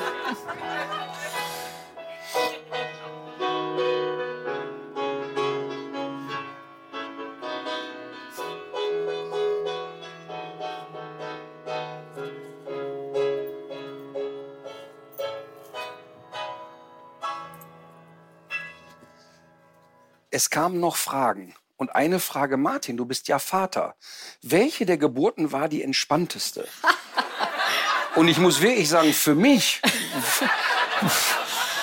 ist ja so eine Geburt was Natürliches. Da mache ich gar keine große Sache draus. Ja, Weißt du, also ja das- das ich- funktioniert ja schon seit doch- Millionen Jahren. naja, also, ich kann nur sagen, das ist ja, äh, der Moritz ist ja aus Versehen zu Hause in der Badewanne geboren worden. Und das war der Moment, da möchtest du jemanden umbringen. Denn die Hebamme damals hatte einen Fetisch für Hausgeburten und kündigte also diese Beleghebamme über Wochen immer an, dass sie das echt das Tollste findet. Und da habe ich immer gesagt, das finde ich sehr schön und das kannst du auch bei deinen Kindern tun. Aber ich möchte gerne, falls irgendwas schieflaufen sollte, jemanden in der Nähe haben, der Gerätschaften bedienen kann. Und dann hat sie, als es dann so kurz vor knapp war und meine Ex-Frau immer sagte, ich glaube, es geht gleich los, sagte die immer, nein, ist alles entspannt. Und dann sagte sie so, jetzt können wir es uns aussuchen auf der Treppe oder in der Badewanne. Ah. Und dann bin ich wirklich getillt und habe gesagt, nur dass du es gehört hast, wenn das schief geht, du wirst dieses Haus nicht lebend verlassen. Und dann hat sie gesagt, das habe ich schon oft gehört, jetzt mach dich nützlich. Und das habe ich dann auch und, das habe ich dann auch brav getan. Im Nachhinein war das schön, aber äh, in dem Moment willst du das natürlich nicht. Also um der Hebamme die Frage zu beantworten, ähm, im Prinzip war das alles deshalb so entspannend nächstes Mal, ähm, weil es wirklich alles so glatt gegangen ist und es keine Komplikationen gab. Und weil ich aber auch ähm, in meinem näheren Umfeld Menschen habe, bei denen es nicht glatt gelaufen ist und es große Komplikationen gab. Ähm, das ist ja einer der Gründe, warum ich mich in der Toni Kroos Stiftung sehr, sehr engagiere. Ähm, wir gehen in Kinderhospize und Toni sammelt viel Geld ein und unterstützt ähm, vor allen Dingen Geschwisterkinder von Kindern, die sehr krank sind und sterben werden wahrscheinlich. Und haben jetzt vor kurzem noch ähm, sehr viel Geld ausgegeben für ein Haus, eine Begegnungsstätte, wo sich Eltern treffen können, die alle dasselbe Schicksal ha erlebt haben. Und ich glaube, dass wenn man so einfach fünf gesunde Kinder bekommen hat, wie ich es habe, muss man sich immer wieder vor Augen führen, dass es nicht selbstverständlich ist. Und das ist genauso, glaube ich, in allen Lebenslagen. Wir haben oft im Podcast über Helfen gesprochen. Und ähm, ich kann das wirklich nur jedem sagen. Ich bin ja regelmäßig in Hospizen und immer wieder sagen Freunde von mir, das schaffe ich nicht, da kann ich nicht hin, in den Kinderhospiz, das schaffe ich einfach nicht. Ich verspreche, du schaffst das und du wirst da rausgehen. Natürlich mit einer Traurigkeit, aber auch mit einem sehr guten Gefühl, jemand anderem Menschen einen guten Moment gegeben zu haben. Und das muss nicht ein Kinderhospiz sein. Das kann äh, sein, in ein Altersheim gehen, mal mit jemandem plaudern. Das kann sein, für eine Nachbarin mal einkaufen gehen. Und wir haben oft über das Thema Helfen gesprochen. Und ich kann das wirklich nur jedem ans Herz legen, irgendwo ehrenamtlich was zu machen, weil es dein eigenes Leben extrem bereichert. Wenn du diese Hürde einmal genommen hast, wirst du merken, wie schön es auch für einen selbst ist, jemandem anderen helfen zu können.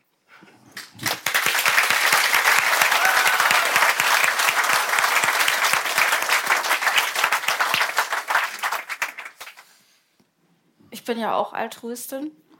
Deswegen habe ich dir ein schönes Rasseporträt mitgebracht. Können wir, wenn wir jetzt hier schon 300 Experten sitzen haben, können wir es so machen, keiner ruft rein. Aber immer dann, wenn ihr wisst, also ihr sagt, ah, ich weiß es, dann aufzeigen. Und ich schätze, ich bin der Letzte im Raum, der aufzeigen Ja, wird. wäre auch mein Tipp. Ja. Also, ich fange wie immer an mit der Standardnummer. Es ist die 283. Wer es jetzt schon weiß, das ist schon fast Hat ein eine echtes Diagnose. Problem, hat ein echtes Problem. Das Gewicht beim Rüden liegt zwischen 4 und 6 Kilogramm, bei der Hündin zwischen 3,5 und 5 Kilogramm.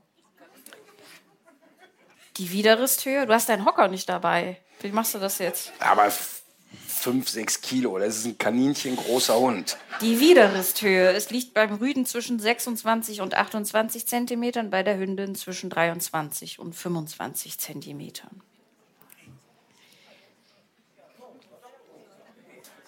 Ist ein Kampfhund? Nein, ist, ein, ist aus der FCI-Gruppe 9 der Gesellschafts- und Begleithunde. Und jetzt wird's interessant, denn bis vor etwa 20 Jahren war der Hund in Europa und Amerika so gut wie unbekannt und schwer zu bekommen. Jetzt fange ich mal, mache ich weiter mit so ein paar technischen Informationen zu diesem Hund, die ich sehr interessant Sag fand. mir nochmal, wie viel Kilo? Vier bis sechs, hast du gesagt? Beim Rüden genau und die Hündin mit 3,5 bis 5. Okay. Also, im FCI-Rassestandard steht zur Vorderhand Allgemeines. Die vorderen Gliedmaßen stehen senkrecht. Kein schlechtes Projekt. Fällt's jetzt ein? Aber, ne?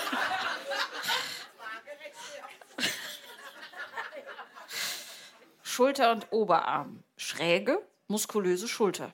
Der Winkel Schulterblatt-Oberarmbein beträgt ungefähr 120 Grad. So? Oder, nee, so? Das heißt, der geht so? Was wird der für ein Hund sein? Die Länge des Oberarmbeins entspricht deutlich der des Schulterblattes. Die Länge des Oberarms ist ungefähr so wie das Schulterblatt. Ja. Also jetzt müsstest du es gleich aber wissen. Ist noch keine Hand oben, ne? Ähm, also eigentlich erkennt man den Hund immer sehr gut an seinem Vorderfußwurzelgelenk, habe ich mir sagen lassen. Auf der Verlängerungslinie des Unterarms gelegen ist das nämlich. Und weiter zum Vordermittelfuß kräftig, in der Seitenansicht sehr leicht schräg gestellt. Das heißt, also jetzt mal unter uns, das heißt, der läuft so und hat so die Füße stehen? Ja, so muss man sich das wohl vorstellen. Ähm, zu den Vorderpfoten Habt ihr eine Idee? Soll das sein? zu den Vorderpfoten. Klein, rund, zehn eng aneinanderliegend und gewölbt. Die Ballen pigmentiert. Zum Gangwerk. Also es wird jetzt eigentlich immer leichter für dich. Klar. Zum Gangwerk. Leicht und frei, nicht sehr raumgreifend. In der Bewegung bleibt die obere Linie gerade. Der Hund schwankt nicht. Zur Haut. Ich bin so froh, dass keiner aufzeigt. Ich habe bei dem Rasseporträt immer das Gefühl, ich weiß echt gar nichts. Aber ihr auch nicht offensichtlich. Das ist beruhigend.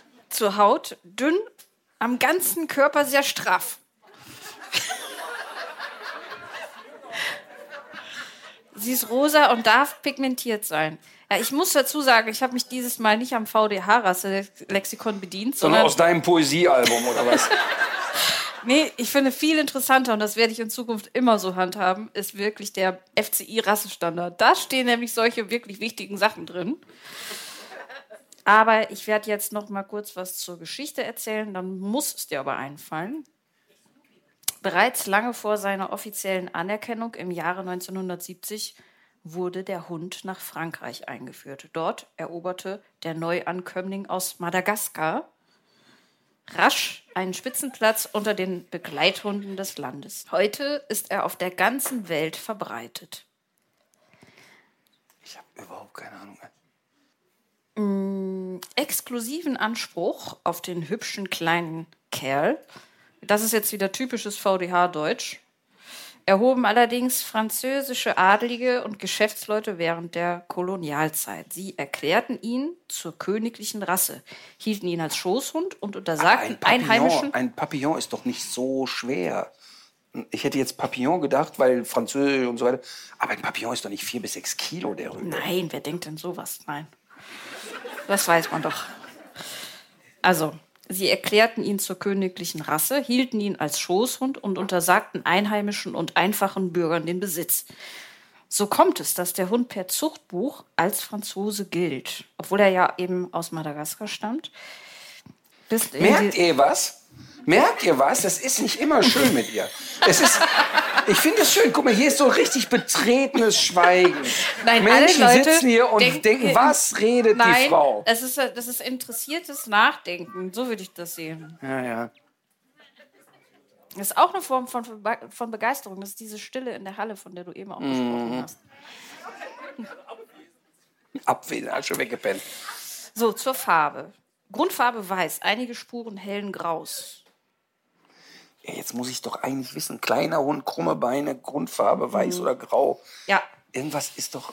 Was soll das denn? ich könnte noch was zum Wesen erzählen. Mhm. Es handelt sich um einen fröhlichen Hund, ausgeglichen und sehr umgänglich mit Artgenossen und den Menschen.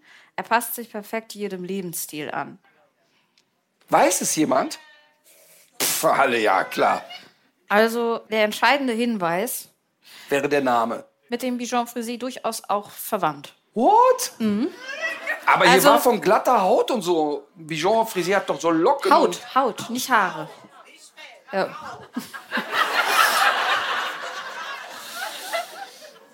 Also es handelt sich. Da hinten ist jemand. Ja, bitte? Coton de Tuileries? Entschuldigung eben. Da wiegt der Rüde sechs Kilo. Wer soll der sein? Der Godzilla unter den Cotons. Das sind doch viel kleinere und die sind so wie Malteser. Ja, vier bis sechs steht da. Also sechs ist die Obergrenze. Gibt's denn, äh, es gibt offenbar aber auch keine, ähm, oh, haben Sie da Erfahrung mit der Rasse? Haben Sie schon mal einen gehalten? Nee? Ist der dir denn schon mal begegnet? Kannst du was dazu Coton, ja sagen? klar. Ja? Ist gar nicht, nee, ist jetzt nicht so ein Hund, der so mega super selten auch bei uns in den Welpengruppen landet. Ja. Ähm, ist tatsächlich auch vom Verhaltensrepertoire dem Bijon Frisé sehr ähnlich. Also ähm, das sind, wenn man jetzt, ich kann jetzt nichts zur Krankheit sagen, das kommt jetzt wahrscheinlich wieder, aber ähm, so vom Verhaltensmuster und von der Verhaltensstruktur kann ich einem Bijon Frisé, ein Coton de Thuillard, vom, einfach nur vom Verhalten als wahnsinnig unkomplizierte, total nette Hunde ähm, äh, bezeichnen, die auch echt Spaß an Training haben, auch wenn die Leute es immer nicht so glauben, haben wirklich Lust zu trainieren, sind eher apportierfreudig, haben Bock, machen mit und sind, ähm, finde ich, sehr aufgeschlossen Menschen gegenüber. Und das macht die natürlich auch zu angenehmen Begleitern. Also die sind eben nicht so schnell total ängstlich oder total schnell territorial. Aber beide Hunde, und meine Theorie ist ja nach wie vor, weil sie eben sehr klein sind, können zu einer großen Kläffrigkeit im Umgang mit anderen Hunden neigen, weil die kleinen Hunderassen natürlich sehr häufig im Welpenalter erleben, dass größere Hunde aus Tollpatschigkeit auf ihnen rumtrampeln, weil in den Welpengruppen leider oft nicht darauf geachtet wird, dass Hunde gleicher Gewichtsklassen zueinander kommen und ähm, die also motorisch noch Defizite haben. Also wenn jetzt ein in, äh, in also einer Welpengruppe, wo nur kleine Hunde sind, ein ausgewachsener Schäferhund dazukommt, der Erfahrung mit kleinen Hunden hat, ist es super für die Entwicklung der Kleinen. Aber wenn da ein 16 Wochen alter Berner Sennenhund mit rumrennt, der motorisch natürlich große Defizite hat und der trampelt dreimal auf die Kleinen, speichern die sofort ab, großer Hund gleich doof, also fange ich an zu kläffen und zu nerven und möchte auf Abstand. Also ich möchte gerne die Individualdistanz immer groß halten. Und das ist eigentlich, aber das ist nicht aufgrund der Rasse, dass die bellfreudig sind, sondern aufgrund ihrer Erfahrung. Also würde ich, wenn da jetzt nicht ein riesen Gesundheitsthema kommt, als eine Rasse sehen, die man wirklich total unkompliziert nehmen kann. Ja, also ähm, zur Gesundheit äh, habe ich gefunden, dass es nur ein Kniescheibenproblem gibt. Wie die meisten kleinen, ganz kleinen Ja, Hunde. aber dadurch, dass der Hund relativ unbekannt ist und offenbar nicht so stark massenhaft äh, vermehrt wurde, äh, ist jedenfalls das, was ich gefunden habe, so, dass der relativ robust sein soll. Natürlich aber pflegeaufwendig durch das Fell, das muss Total. Gebürstet werden. Das ist bei beiden so. Das ist auch beim Bijon Frisé. Das Leid kenne ich ja von zu Hause. Äh, Sehr pflegeintensiv und total nervig. Ich muss ständig bürsten. Luna ist eigentlich pausenlos verfilzt, weil wir sie nicht so richtig bürsten. Und dann kommt halt eben die große Schermaschine und gut ist. Aber Ähm, vom Verhalten kann ich wirklich sagen, Top-Hunde. Und wenn wir die jetzt hier so anpreisen, schaffen wir es doch bestimmt, dass die jetzt auch in Massen gezüchtet werden und Inzuchtverpaarungen gemacht werden, dass wir doch ein paar schöne Krankheiten reinkriegen, oder?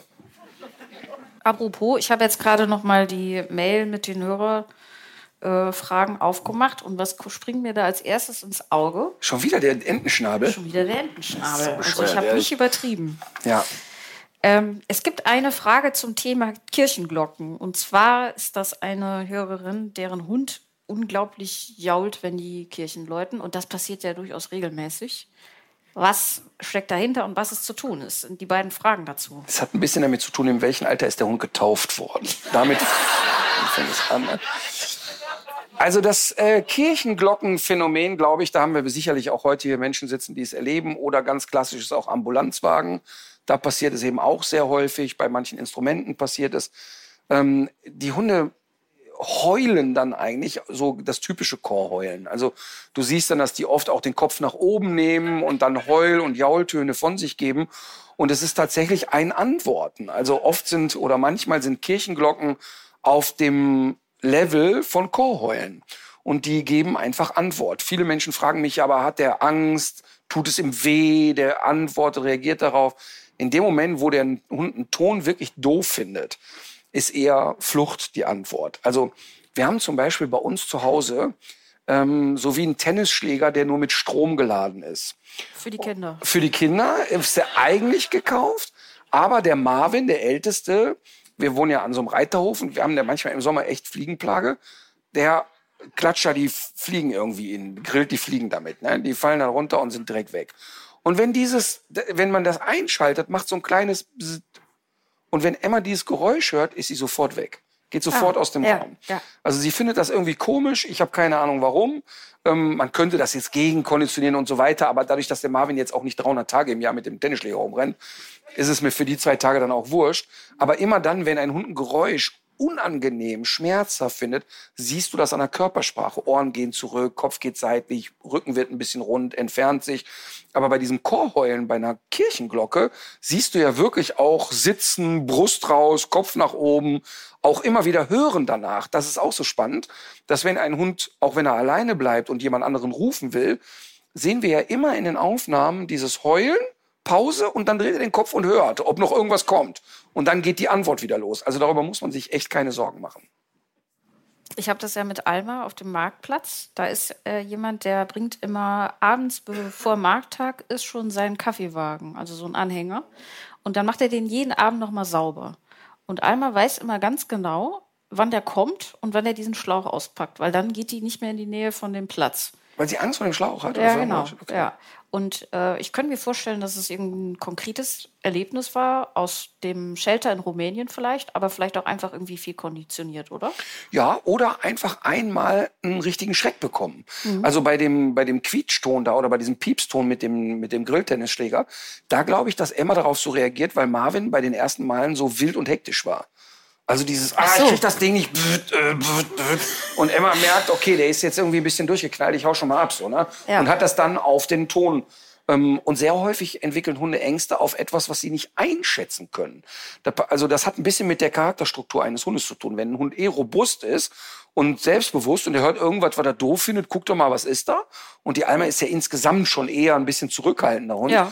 Und wenn dann etwas kommt, was sie vielleicht in dem Moment nicht so gut einschätzen kann, reicht das eigentlich schon aus.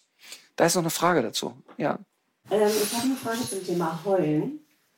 Und zwar, mein Hund heult ab und zu im Schlaf, wenn er träumt. Das hat ihn noch nie im Wachzustand gemacht. Ich habe dieses Geräusch von diesem Hund vorher noch nie gehört. Aber es ist Winseln. Aber richtig wie, wie ein Wolf. Richtig so. Ach echt? Ach, das ist 16 mega. Das habe ich noch nie ein einziges Mal gehabt. Kannst du, wenn du die Chance hast, das zu filmen, meine ich wirklich ernst, film das und schick mir das mal über Instagram oder so, weil ich das wirklich noch bei keinem einzigen Hund gehört oder gesehen habe. Deshalb habe ich so, äh, auch wieder blöd, direkt so drüber gebügelt, nee, das ist Winseln. ähm, auch dumm einfach, ne? Wieder Schublade auf, Antwort raus.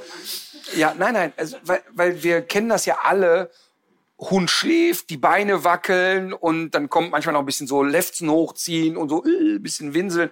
Sehr häufig Spurlaute, Jagdträume, nicht mehr und nicht weniger. Und dein Hund hat auch irgendeinen Traum schlichtweg. Also du musst dir überhaupt keine Gedanken machen, auch nicht die Hunde. Also wir reden jetzt nicht, und das meine ich ganz, ganz ernst, ich rede jetzt nicht von einem Hund, der regelmäßig im Schlaf Krampfanfälle hat. Denn das auch.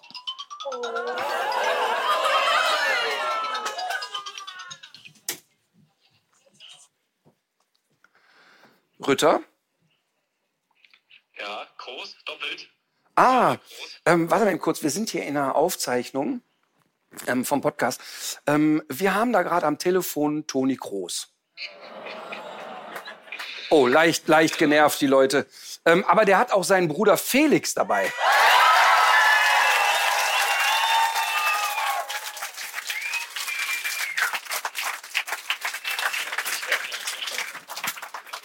Dann macht ihr das. Felix, schön, dass du mich anrufst. Du, Martin, Ja, äh, du hast ja, ja, du hast sicher schon mal den einen oder anderen Hund gerettet, ne? mhm. Äh, kannst du das nochmal tun mit einem? einen Hund retten. Ja. Also so- sozusagen soll ich äh, Tonis Hunde vor Toni retten oder?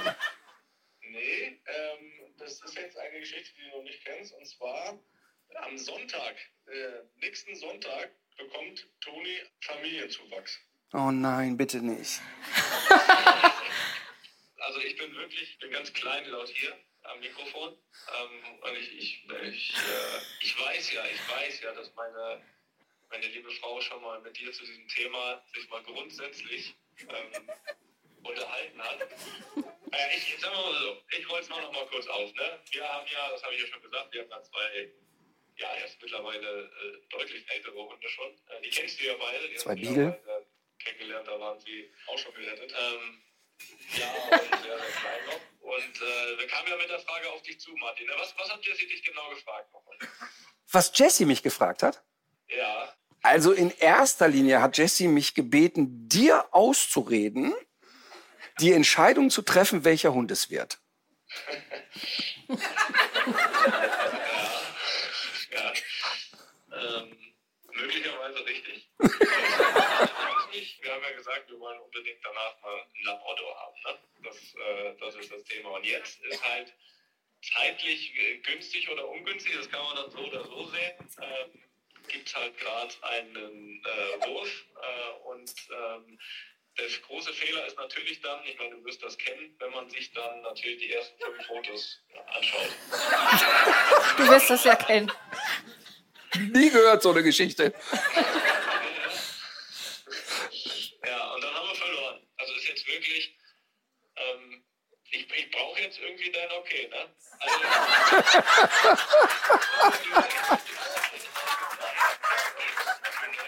die zwei ältere Hunde haben, ob die sich jetzt wirklich einen Welpen holen sollten, also in allgemein. Und dann möchte ich nochmal, dass du mir nochmal einen speziellen Tipp gibst. Okay, pass auf, jetzt, jetzt nehmen wir es ernst, ne? Ähm, Ja, jetzt, ja, das ist ja auch ernst. Also es ist in der Tat äh, eine ernste Frage. Okay, pass auf. Also ich, äh, du, du kriegst ja wie immer jetzt ohne Flachs eine ernste Antwort. Ähm, denn die Frage stellen sich ja viele Menschen. Ich habe einen alten Hund. Ist es okay, einen Welpen dazu zu holen oder einen jungen Hund dazu zu holen? Und sehr häufig ist ja die Theorie, dass die Menschen sagen, ja, dann blüht der Alte noch mal auf. Ne? Ähm, jetzt kann ich dir wirklich sagen, wenn ich meinem Vater meine Kinder bringe, freut er sich total. Aber noch mehr freut er sich, wenn ich die wieder abhole. Ähm, das heißt, da eure Hunde ja jetzt wirklich sehr alt sind. Wie alt sind die jetzt?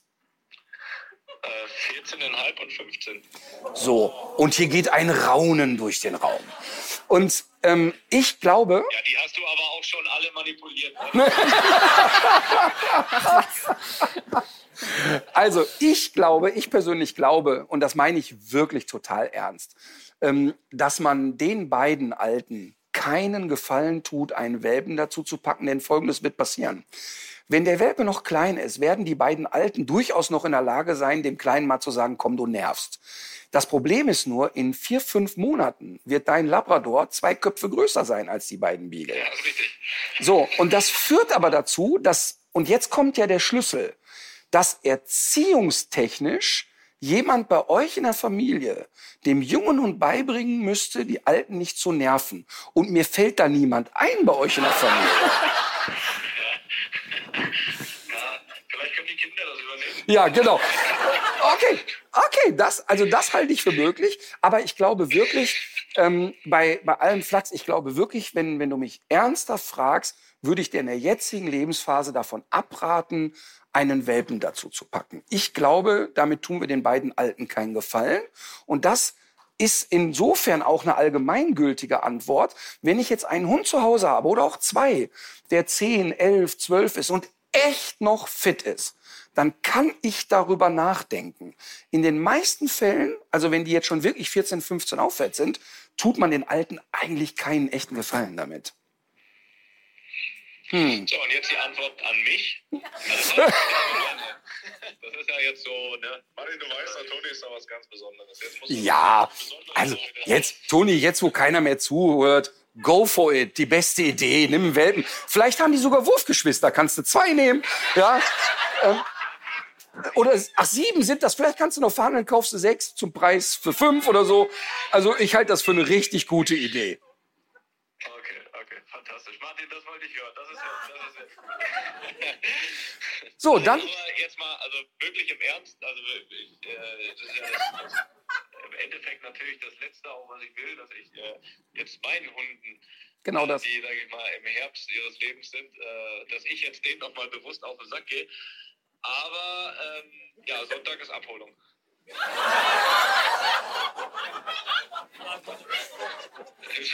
Also, pass auf. Ich habe ja, ne? toi, toi, toi. Ja, erstmal toi, toi, toi. Aber jetzt verstehe ich Jupp Heinkes doch mehr. Ju- Jupp Heinkes hat mir auf deiner Hochzeit erzählt, also der Toni war immer ein sehr lernbereiter und wissbegieriger Spieler, aber eigentlich hat er immer gemacht, was er wollte. Also, ähm, also, äh, also von daher, ich kann dir nur eins sagen, ähm, ich bade das diesmal nicht aus. Ja, wenn ich dich ganz lieb frag, äh, auch nicht. Ah, naja, letztlich badet es deine Frau ja aus. Ja, ja.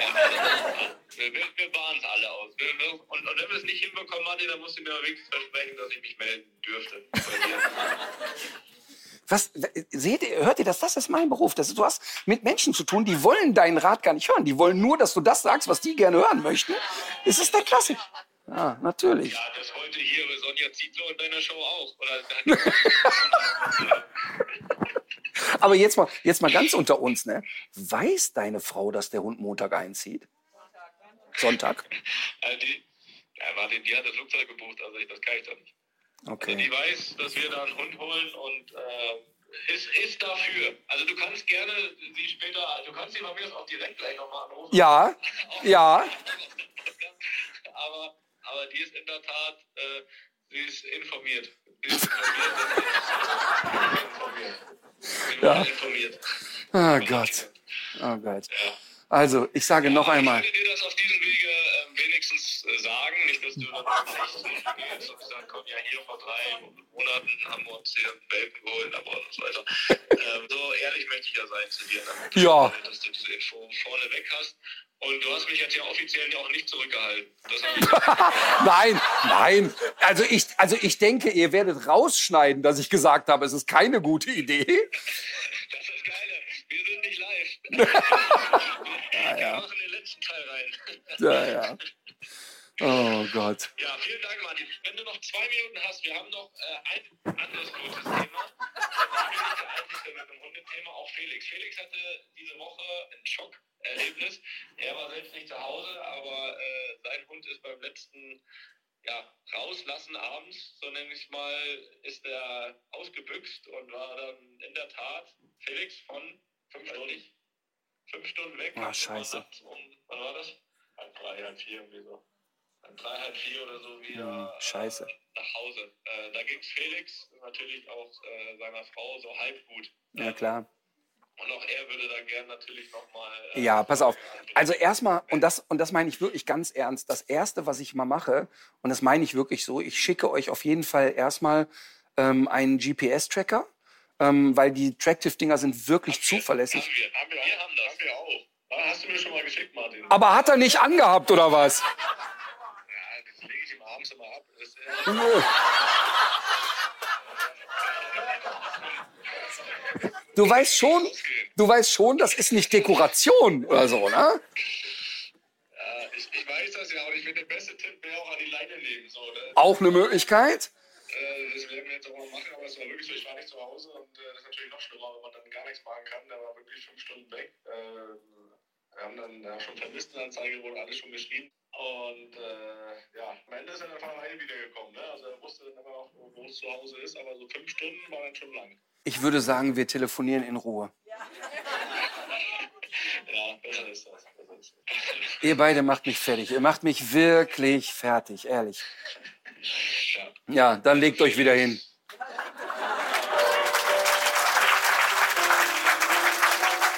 Tschüss,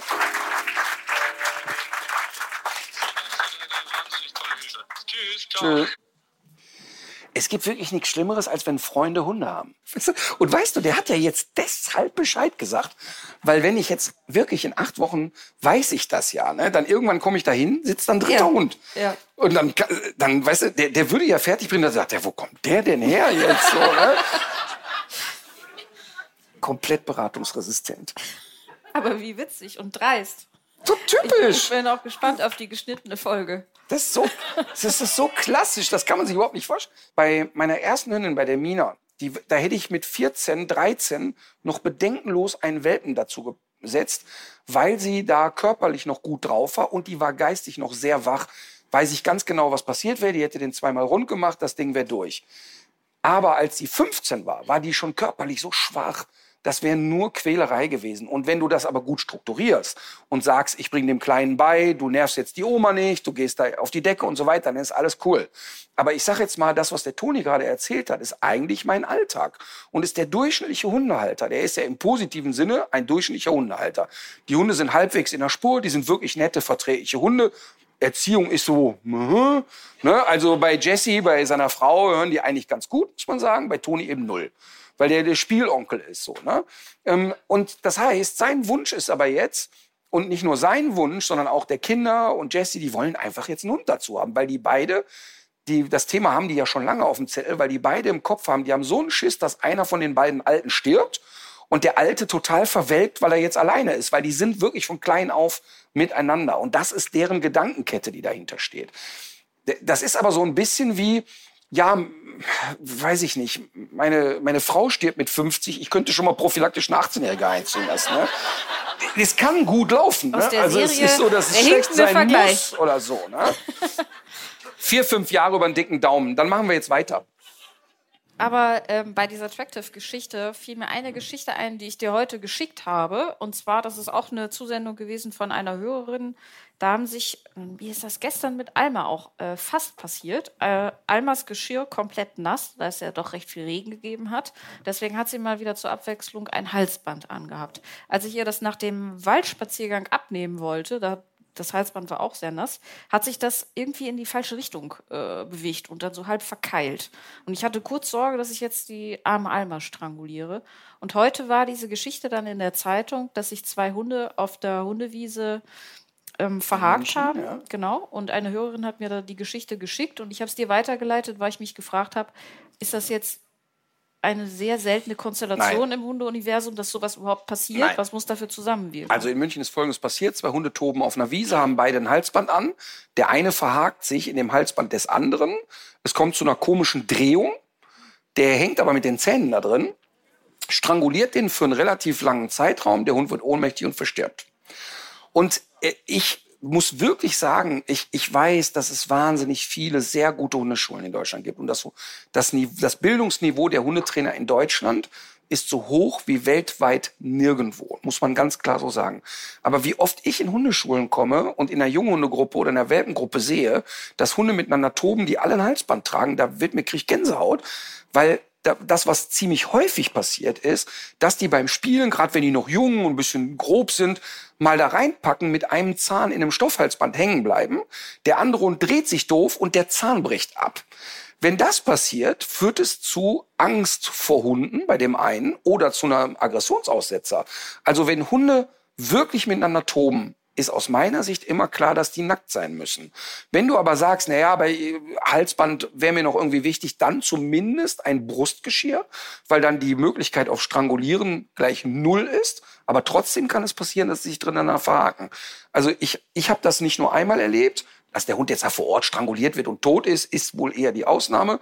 Aber dass es so Verhakungen gibt mit dem Halsband, ähm, erlebe ich relativ regelmäßig und gerade in Hundeschulen ärgere ich mich da sehr drüber. Aber wäre auch ein Tipp für die Hundewiese, das dann abzulegen, sagst du? Äh, absolut. Also, weil wenn ich, mal ganz ehrlich, wenn ich die Traute habe, meinen Hund frei rennen zu lassen, dann kann ich auch für den kurzen Moment wenn ich ihm vertraue und wenn ich weiß, der haut nicht ab und der braucht nicht 24 Stunden einen Tracker von Tractive, dann kann ich den ja auch nackt machen. Aber trotzdem ähm, zumindest in einem, und das deshalb bleibe ich mal kurz bei den Hundeschulen, da auf den Freilaufwiesen, verstehe ich das gar nicht, wie ein Trainer zulassen kann, dass die Hunde mit Halsband miteinander wild toben. Verstehe mhm. ich überhaupt nicht, weil es völlig unnötig ist. Ah ja. Sollen wir mal einen Gast dazu holen? Ja, aber davor habe ich noch eine sehr gute Frage, die unser Gast beantworten kann. Und zwar ist es auch eine ähm, Hörerfrage. Es geht um einen Menschen, der Hundeangst hat. Und zwar große Hundeangst. Und die, da sind zwei Leute, die sich offenbar gerade näher kommen und zu einem Paar werden. Aber es gibt eben auch einen Hund. Und vor diesem Hund hat diese andere Person große Angst. Und es Anderen hat suchen. Leider Es hat leider auch schon einen Beißvorfall gegeben. Aber wir haben heute Abend jemanden hier, der vielleicht, es gibt keinen besseren Menschen, keinen besseren Gesprächspartner für diese Konstellation und viele andere auch. Und zwar haben wir heute hier Dr. Dr. Daniel Wagner. Ja, wo ist er denn?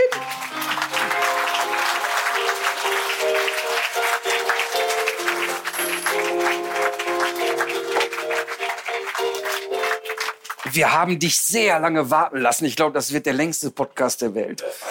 Ein Notfall ja, so. Beratung. Also habe ich das Verständnis für. Also, vielleicht stelle ich einmal kurz vor, wie wir uns kennengelernt haben, bevor du uns viele Ratschläge gibst. Wir haben ähm, eine Sendung gemacht über einen sogenannten Kanophobiker, also einen Menschen, der wirklich Angst vor Hunden hat, also so eine starke Einschränkung erlebt, dass er im Prinzip nicht arbeitsfähig war.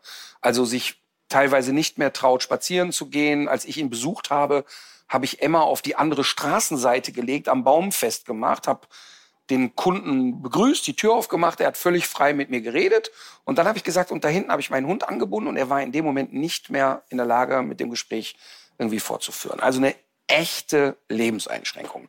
Und weil ich ja oft mit Menschen zu tun habe, die auch mal was Schlimmes erlebt haben, oder ich habe früher Schulungen für Joggergruppen gemacht, für Postboten und so weiter, ich aber natürlich meine Grenzen kenne bei einer Psychotherapie eines Menschen, kann ich ja immer nur, ich kann hier nur kommen und den Menschen erklären, wie funktioniert ein Hund.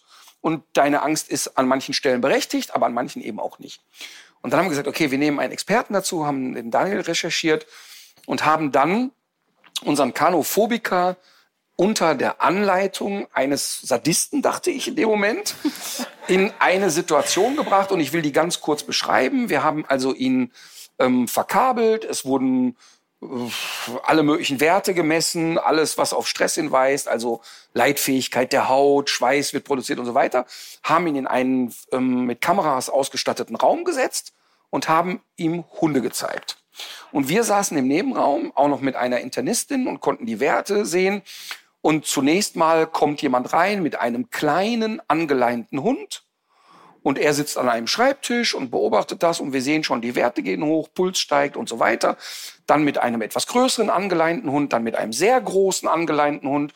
Und zu guter Letzt war es ein etwas über 50 Kilo schwerer Rhodesian Ridgeback Rüde, den wir dann abgeleint haben und die Halterin den Raum verlassen hat. Und ich möchte ganz kurz betonen, Daniel wird gleich erklären, warum, dass das nicht auf meinen Mist gewachsen war. Wir waren also dann über Funk mit dem Patienten verbunden und ich konnte ihm immer nur erklären, schau mal, dieser Ridgeback gerade, der ging dann immer zur Tür, kratzte, wollte also Frauchen hinterher. Und dann hat er, ob der Mensch, obwohl er im Stress war, trotzdem immer gesagt, ich glaube, der fühlt sich hier auch nicht wohl. Und ähm, so, und dann plötzlich fing dieser Ridgeback an, zu ihm Kontakt Kontakt aufzunehmen. Und wir reden wirklich von so einem Schädel. Und er kam immer näher und zu guter Letzt legte dieser Hund seinen Kopf in den Schoß. Und dann, und dann sagte er immer, ich möchte das jetzt nicht, ich möchte das jetzt nicht. Und weil dieser Hund Schutz gesucht hat, ist er zu guter Letzt an ihm hochgeklettert und hat also seinen Kopf hier auf die Schulter gelegt.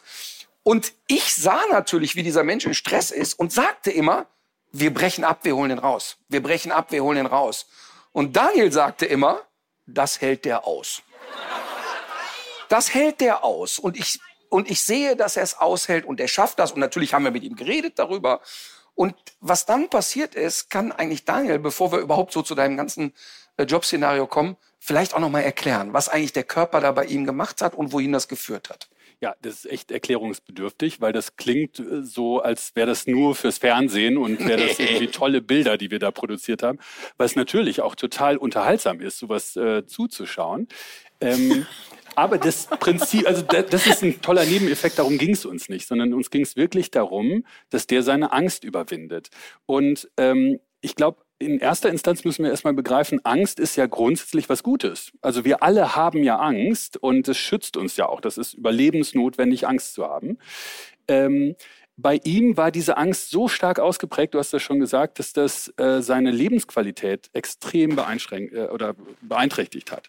Und die Idee ist dann also, wenn das so eine übermäßige Angst ist oder eine irrationale Angst, kann man auch sagen, die Person in die angstbesetzte Situation zu bringen, damit das Gehirn merkt, oh, ich, also das Gehirn denkt ja in dem Moment, man stirbt.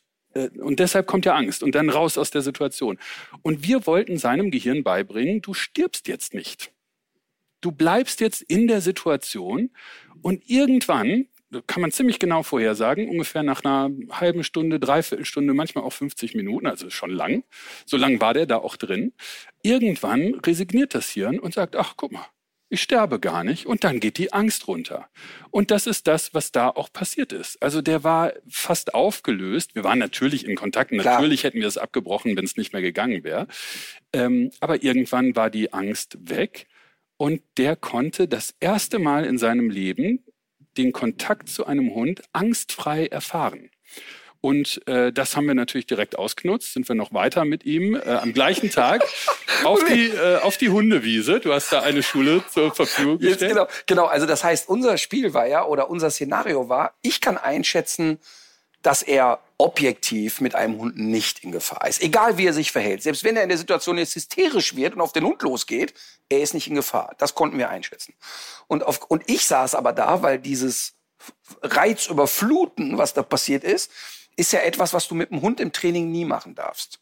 Wenn ein Hund vor einer Situation Angst hat, du bringst ihn in die Situation und sagst, okay, du hältst es jetzt aus, das wird leider oft getan, verliert der Hund Vertrauen zu seinem Menschen, weil der Hund nur merkt, der zwingt mich in eine Situation. Hier haben wir es aber mit einem Menschen zu tun, dem man erklären kann, warum wir das machen. Man kann ihm also sagen, schau mal, das ist der Therapieweg und so gehen wir mit dir um.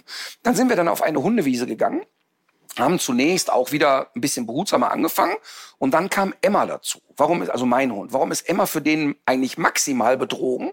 Weil sie quirlig ist. Also alles das, was total dynamisch war, hat dem natürlich noch mehr Angst gemacht. Also so ein Hund, der auf großem Abstand mal so ein bisschen okay und Emma halt sehr dynamisch.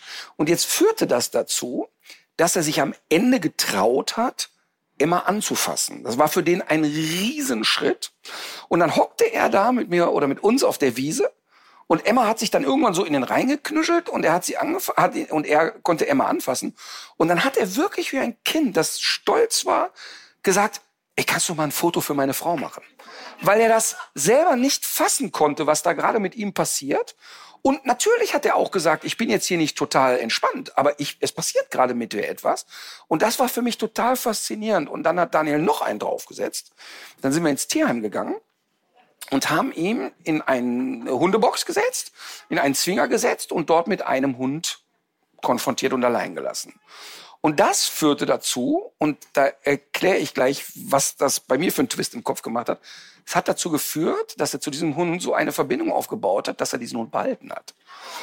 Und als diese Entscheidung kam und mir die Redaktion gesagt hat, hör mal, der will den Hund oder einen Hund aus dem Tierheim nehmen, da habe ich gesagt, ganz ehrlich, ich mache jetzt über 20 Jahre Fernsehen.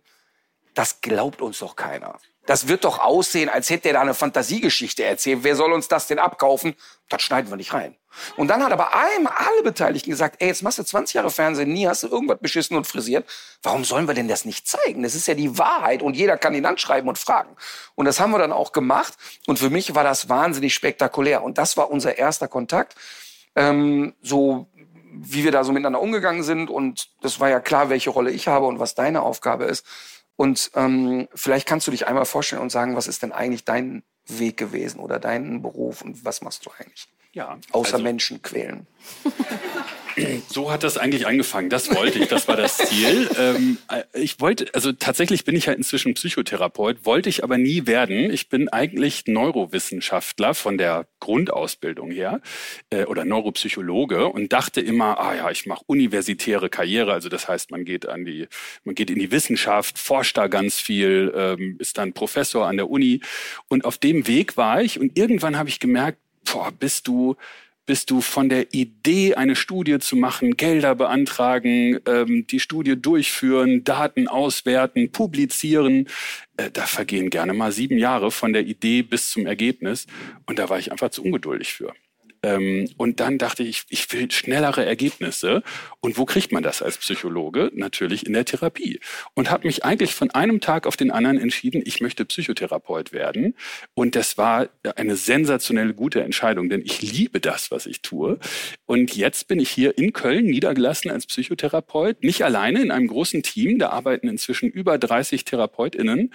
Und wir freuen uns, äh, jeden Tag Menschen äh, helfen zu können. Denn ein großes Missverständnis bei den Psychotherapeuten ist immer, ah, ihr beschäftigt euch ja den ganzen Tag nur mit Problemen. Das ist nicht so. Wir beschäftigen uns den ganzen Tag mit Lösungen. Und das ist ein wunderbarer Job. Ja, und, und wir waren dann seitdem auch immer mal in Kontakt und hatten uns dann also wirklich auch nun, äh, wir hatten ja sofort so eine Chemie zueinander und ähm, haben dann ja noch ein weiteres Format gemacht, reine Kopfsache mit Nora Tschirner, wo es auch darum ging, nochmal genau zu erklären, was passiert in einem Gehirn, wie funktioniert das eigentlich alles. Ähm, wo es auch wirklich, fand ich, wahnsinnig emotionale Momente mit Nora gab, die sich da wirklich sehr geöffnet hat für und in dieser Sendung. Und, ähm, und der nächste Schritt war, dass ich Daniel unter anderem für unsere Trainer für eine Fortbildung gebucht habe, habe weil natürlich wenn man selbstständig ist, unsere Hundetrainer sind selbstständig, ja, in einem Netzwerk, aber selbstständig bedeutet eben, so abgedroschen es klingt, oft selbst und ständig. Und man gerät als jemand, der in einem Beruf arbeitet, Freiberufler ist und das liebt, was man da macht, kommt man schnell in so eine Spirale, dass man den Stress, der schon viel zu viel ist, als normal wahrnimmt. Ich selber habe das ja erlebt und das hatte halt zur Folge, dass ich mit 37 umgefallen bin und fast gestorben bin. Und weil unsere Trainer auch den Wunsch hatten, mal eine Fortbildung zu machen zum Thema, wie kann ich Stress bewältigen, wie kann ich Stress an mir erkennen, was gibt's für Techniken, Stress mal auch gesund abzuarbeiten. Und so hatten wir Daniel dann bei uns als ähm, Referenten auch in der Ausbildung der Trainer. Und die Trainer fanden das natürlich mega den Tag und fanden das als eine große Bereicherung. Und hast du denn so das Gefühl, dass so das Thema mentale Gesundheit, weil, also ganz ehrlich, ich bin 53 Jahre aus dem Ruhrpott, ähm, also, also mein Vater, der hätte gesagt, ja, die haben einen an der Klatsche, kannst du nichts mit anfangen, fertig. Und heute, also zumindest in meinem Umfeld, ist ja total gelernt, wenn ich Zahnschmerzen habe, gehe ich zum Zahnarzt.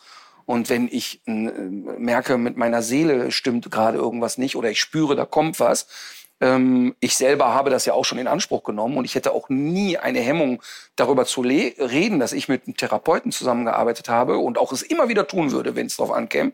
Ähm, ich in meinem Umfeld zumindest erlebe, dass da offensiver mit umgegangen wird. Bin ich in so einer Bubble oder ist es wirklich gesellschaftlich so? Nee, ist so. Also das, was du berichtet hast, äh, sehe ich ganz genauso. Habe ich auch so erfahren. Meine Oma hat auch gesagt, wie du willst Psychologie studieren. Du bist doch nicht verrückt. Ja.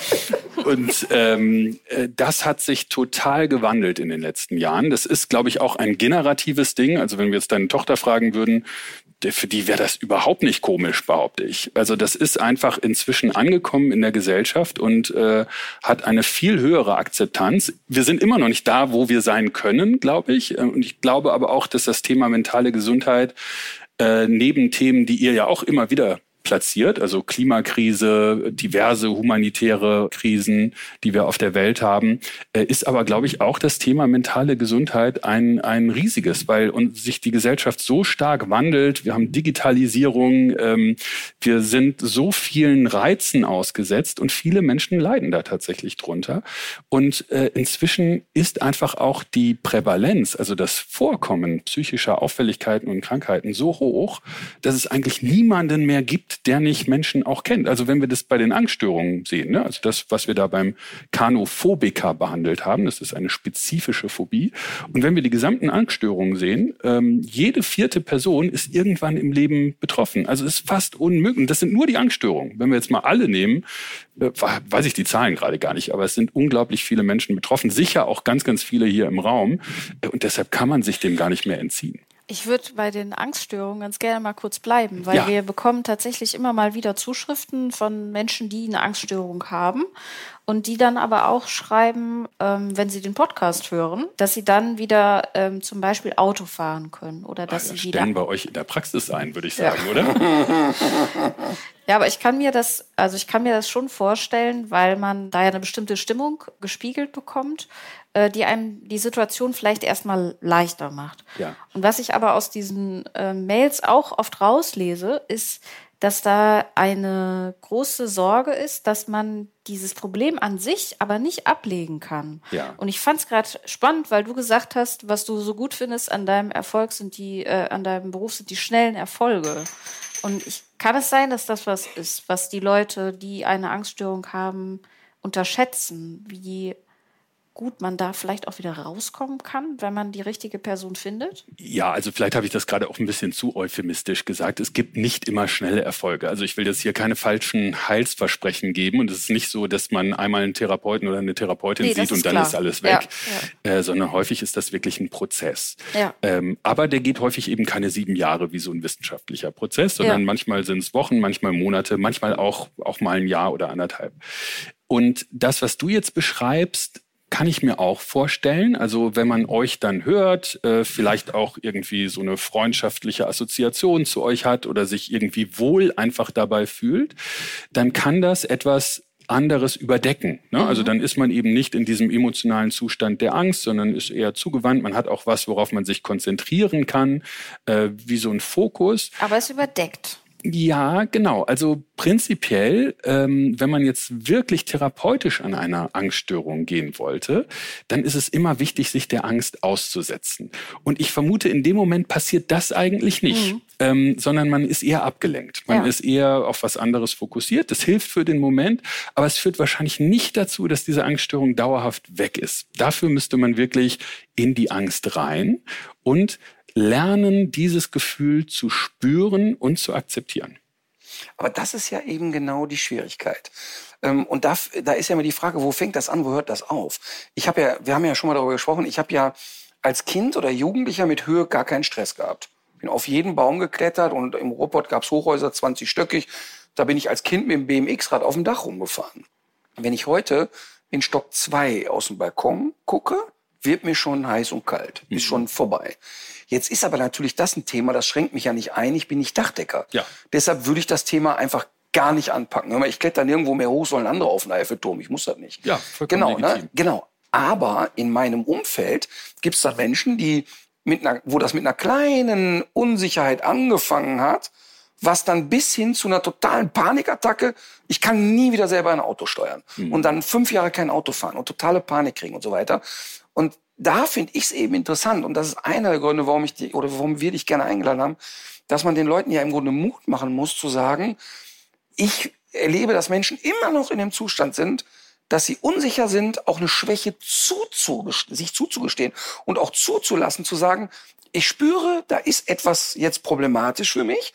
Ich will das jetzt angehen. Ich habe nicht die Hoffnung, dass es morgen weg ist, aber ich stelle mich der Sache und ich rede auch darüber.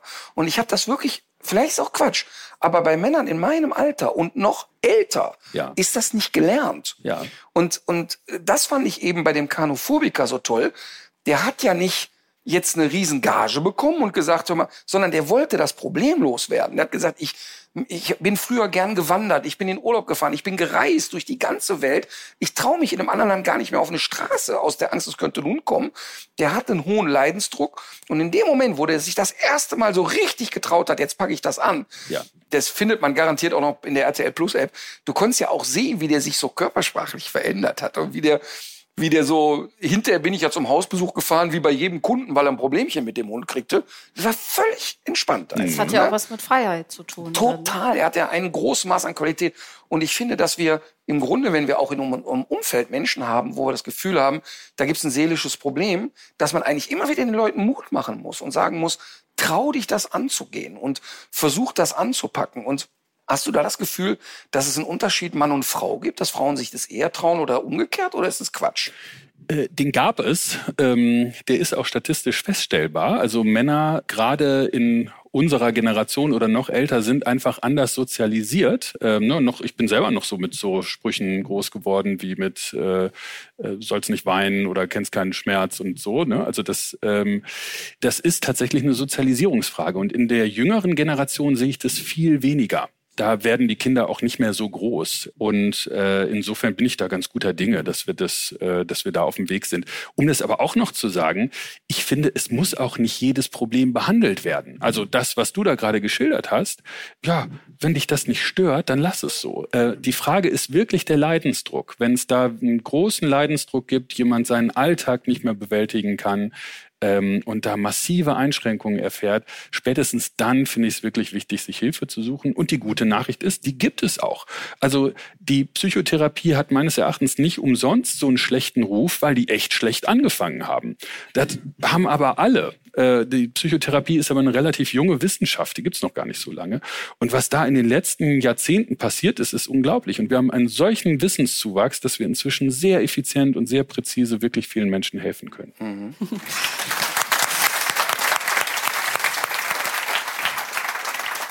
Aber es ist auch so, wenn man den ersten Schritt dann getan hat und man weiß, dass man Hilfe braucht, ist es in Deutschland ziemlich schwer, oft dann auch an die richtige Person zu kommen. Und überhaupt einen Termin zu bekommen. Ja. Ja. Sehr, oder vielleicht dann mal für so eine erste Probestunde. Das geht dann vielleicht manchmal noch über den ärztlichen Notdienst oder über eine Ambulanz. Aber danach sieht's doch oder machen die Leute Ja, das falsch. äh, es ist, es ist ein riesiges Problem. Also erstmal muss man sagen, wir stehen in Deutschland nicht so schlecht, weil es gibt ganz viele Länder, in denen Psychotherapie überhaupt keine Krankenkassenleistung gibt. Und es gibt ganz Ja. viele Länder, in denen es überhaupt nicht so üblich ist, eine Krankenkasse zu haben. Aber im Vergleich zu anderen Erkrankungen ähm, haben wir in der Psychotherapie wirklich das Problem, dass es häufig sehr lange dauert, einen Therapieplatz zu bekommen. Ich glaube, im Schnitt sind es aktuell vier Monate in ganz Deutschland. In ländlichen Gebieten häufig viel länger. Ich kenne viele Stories, die ich, äh, also auch bei uns in der Praxis, äh, wo Leute sagen, auch hier in Köln, wo es eigentlich eine gute Therapeutinnendichte gibt, ähm, dass anderthalb Jahre oder so gewartet wird. Und das ist natürlich dramatisch, wenn jemand wirklich ein psychisches Leiden hat und jetzt vielleicht nicht nur eine Angststörung, sondern äh, vielleicht sogar eine ausgewachsene Depression, vielleicht sogar auch suizidale Gedanken, ähm, dann kannst du eine Person nicht anderthalb Jahre damit lassen. Dann gibt's immer noch Kliniken natürlich, aber das ist auch nicht in jedem Fall indiziert. Ähm, und eigentlich bräuchten wir eine viel höhere Dichte, nicht unbedingt an PsychotherapeutInnen, da gibt's eigentlich eine ganze Menge, sondern an sogenannten Kassenzulassungen. Also äh, nicht alle PsychotherapeutInnen können mit der Krankenkasse abrechnen und nicht, weil sie nicht die Qualifikation haben, sondern weil in Deutschland ähm, eine bestimmte Anzahl an Kassen, das ist wie Notarssitze sozusagen, und äh, die Anzahl dieser Sitze für PsychotherapeutInnen wurde das letzte Mal irgendwann in den 90er Jahren äh, so richtig festgelegt oder äh, ja, Ausgewürfelt. Aus, mehr oder minder ausgewürfelt tatsächlich. Und äh, inzwischen ist der Bedarf einfach ein viel höherer. Aber warum, warum ist das denn so? Also ist es so, dass eine Krankenkasse sagt oder Krankenkassen oder das von mir aus das System sagt, aber wenn wir jetzt viel mehr hätten, dann haben wir auch viel mehr Kosten. Also es würdest du sagen, es ist, wird einfach kalkuliert, Ach komm, lass mal klein halten, haben wir das nicht an der Backe? Jein. Also es gibt Erhebungen von Krankenversicherungen. Die Techniker hatte schon vor etlichen Jahren gezeigt, dass Psychotherapie eigentlich im Gesundheitswesen Kosten spart. Das ist ja mein Gedanke, Ne? sofort. Wenn, muss doch wenn, so wenn. Leute eben früh in Therapie gehen, werden Folgekosten eingespart. Die rennen weniger häufig zu ihren Hausärztinnen, weniger häufig zu anderen Fachärztinnen. Krankenverläufe sind viel kürzer. Ich bin nicht so sicher, ob nur die Krankenversicherungen dagegen sind. Also letzten Endes entscheidet sowas ja viele InteressenvertreterInnen und äh, mitunter auch andere Ärzte. Ne? Es gibt einfach einen, in Deutschland einen gewissen Krankenversicherungsbetrag und von diesem Budget müssen alle Leistungen bezahlt werden. Und wenn es jetzt mehr PsychotherapeutInnen im System gäbe, dann wären vielleicht andere FachärztInnen-Gruppen etwas weniger beteiligt am Kuchen. Also es kann schon sein, dass da auch monetäre Gründe hinterstehen. Wenn du, ähm, ich will mal einmal ganz kurz, sagen wir mal, ohne dass du jetzt wirklich vom Patienten erzählst, kannst du sagen, was so das skurrilste überhaupt an Erlebnis war, wo du gesagt hast, also da musste ich selber äh, noch dreimal drüber nachdenken oder schmunzeln oder Jein. Also es, es gibt ganz, ganz viele wirklich spannende Erlebnisse in diesem Job, weil dir natürlich Menschen auf einmal Dinge erzählen, die sie niemand anderem erzählen. Also wirklich, ich habe das äh, mindestens einmal in der Woche, dass mir jemand sagt, ich erzähle Ihnen jetzt etwas, das habe ich noch nie jemandem erzählt. Und dadurch kommt man natürlich in ganz anderen Kontakt mit Menschen und denkt auch ganz anders über Menschen. Also so diese ganzen äh, Themen, oh, kann ich mich das jetzt trauen? Ich, ich bin zum Beispiel, seitdem ich Psychotherapeut bin, viel viel weniger schambehaftet, weil ich, weil ich viel mehr, ähm, viel mehr weiß, was Menschen so umtreibt und dass wir alle eben unsere Themen haben. Und das, das siehst du Menschen aber nicht an, ne? weil eben die wenigsten darüber sprechen. Das, Jetzt- das, das ist mir bei dir auch immer aufgefallen, weil wir sind ja zusammen auch schon auf Drehs gewesen, Ja. dass du ja auch nie, ich meine, das darfst du auch nicht in deinem Job, aber du, du wertest ja nicht nur nicht, sondern du bist auch immer so offen und positiv, auch den skurrilsten Gestalten gegenüber, die uns damit unter ja auch begegnet sind. Ja. Und das fand ich, da habe ich gedacht, davon kann man sich auch äh, eine Scheibe abschneiden. Erstens. Und dann hast du auch mal erzählt, also es wird ja jetzt viel auch so über dieses Krankheitsbild Narzissmus gesprochen. Ja. Oft wird das, glaube ich, auch äh, überstrapaziert. Ja, ja, Aber du sagst ja auch, das sind für dich auch immer spannende Sitzungen. Also du findest darin ja auch für dich immer spannende Momente und konzentrierst dich auch immer auf das Positive irgendwie bei den Leuten. Ja, also ich meine, das ist ja wirklich so, wenn die Menschen zu mir in Therapie kommen, dann sehe ich da auch erstmal, so ähnlich wie wir es gerade gehört haben, einen großen Mut. Ne? Denn das ist ja nicht einfach, sich auch seinen eigenen Themen zu stellen. Und wenn jetzt eine narzisstische Person äh, zu mir in die Praxis kommt, ist mir das viel lieber, als wenn die in der freien Wildbahn rumläuft. Und ähm, äh, da kann man ja auch wirklich helfen. Also ein Klassiker ist zum Beispiel, ein Narzisst kommt bei mir in die Praxis, schaut sich bei mir im Behandlungsraum um, sieht, da ist ein Bücherregal, da stehen, weiß ich nicht, 200 Bücher oder so, und dann sagt er, oh, Herr Wagner, Ihnen hätte ich aber mehr Bücher zugetraut. Also das scheint hier ja nicht, scheint ja nicht wirklich kompetent zu sein. Das machen Narzissten, ne? Die wollen erstmal das Gegenüber abwerten, um sich selber aufzuwerten. Und das, da könnte ich das jetzt persönlich nehmen und, und irgendwie sagen, ja, was maßen Sie sich denn hier an? Oder ich könnte irgendwie äh, äh, peinlich berührt sein. Ja, tatsächlich nur 200 Bücher. Sind da nächstes Mal drei Bücherregale mehr oder so. Aber da ist ja erstmal vielleicht auch echt ein Bedürfnis hinter, eine gute Begleitung zu finden. Und das sage ich dann auch. Dann sage ich, ach, Ihnen ist es ganz wichtig, eine ganz kompetente Person an Ihrer Seite zu haben. Kann ich gut verstehen, ging mir genauso. Probieren Sie es hier mal aus, ob das der richtige Ort für Sie ist. Und das sind natürlich so Gesprächsführungsskills, die man mit der Zeit aufbaut äh, und dann auch wirklich weniger so persönlich äh, da drin steckt. Ne? Ja, aber wie ist das denn im Alltag für dich? Ich werde ja oft gefragt, wenn du jetzt Leute mit Hunden triffst, geht da sofort, rattert sofort alles in dir. Und das ist bei mir tatsächlich so. Ja. Ähm, also ich kann nicht weggucken. Das ist bei mir nicht möglich. Das rauscht an mir vorbei und sofort habe ich einen Gedanken dazu. Wie ist es denn bei dir? Also ist es, wenn du Menschen triffst, hast du sofort, läuft sofort eine Diagnose in dir ab? Boah, nein. Also es ist ja nicht, äh, nicht jeder Wenn, Mensch ist ja. jetzt nicht sagen. Nein, das ist ja vielleicht auch jetzt negativ formuliert, aber als Beispiel. Also ich glaube, dass eine meiner Stärk größten Stärken ist, dass ich Menschen gut einschätzen kann. Ja. Und wenn ich in eine Gruppe komme, weiß ich sehr schnell, mit wem habe ich es wo, wie zu tun. Ja. Und das ist nicht ein reflektierter Prozess, der passiert einfach im Ja. Und es ist äh, vielleicht ein bisschen Veranlagung, aber auch aufgrund meiner Kindheit war das wahrscheinlich eine Überlebensstrategie, zu Ja. sagen, ich muss genau antizipieren, was läuft hier gleich Ja. als nächstes. Ja. Ähm, aber davon kann ich mich deshalb freimachen, weil mein Fokus ja auf das Thema Mensch und Hund ist. Ja. Jetzt ist das aber dein Beruf und du hast ja, weiß ich auch, ja großen Spaß daran. Und da könnte ich mir doch schon vorstellen, man kommt in so ein Grüppchen rein oder dass du da hinten, wenn du uns hier heute zuhörst, ähm, ja sehr wohl auch, äh, sag ich mal, vielleicht ein beruflicher Film abläuft. Oder kannst du es ausblenden?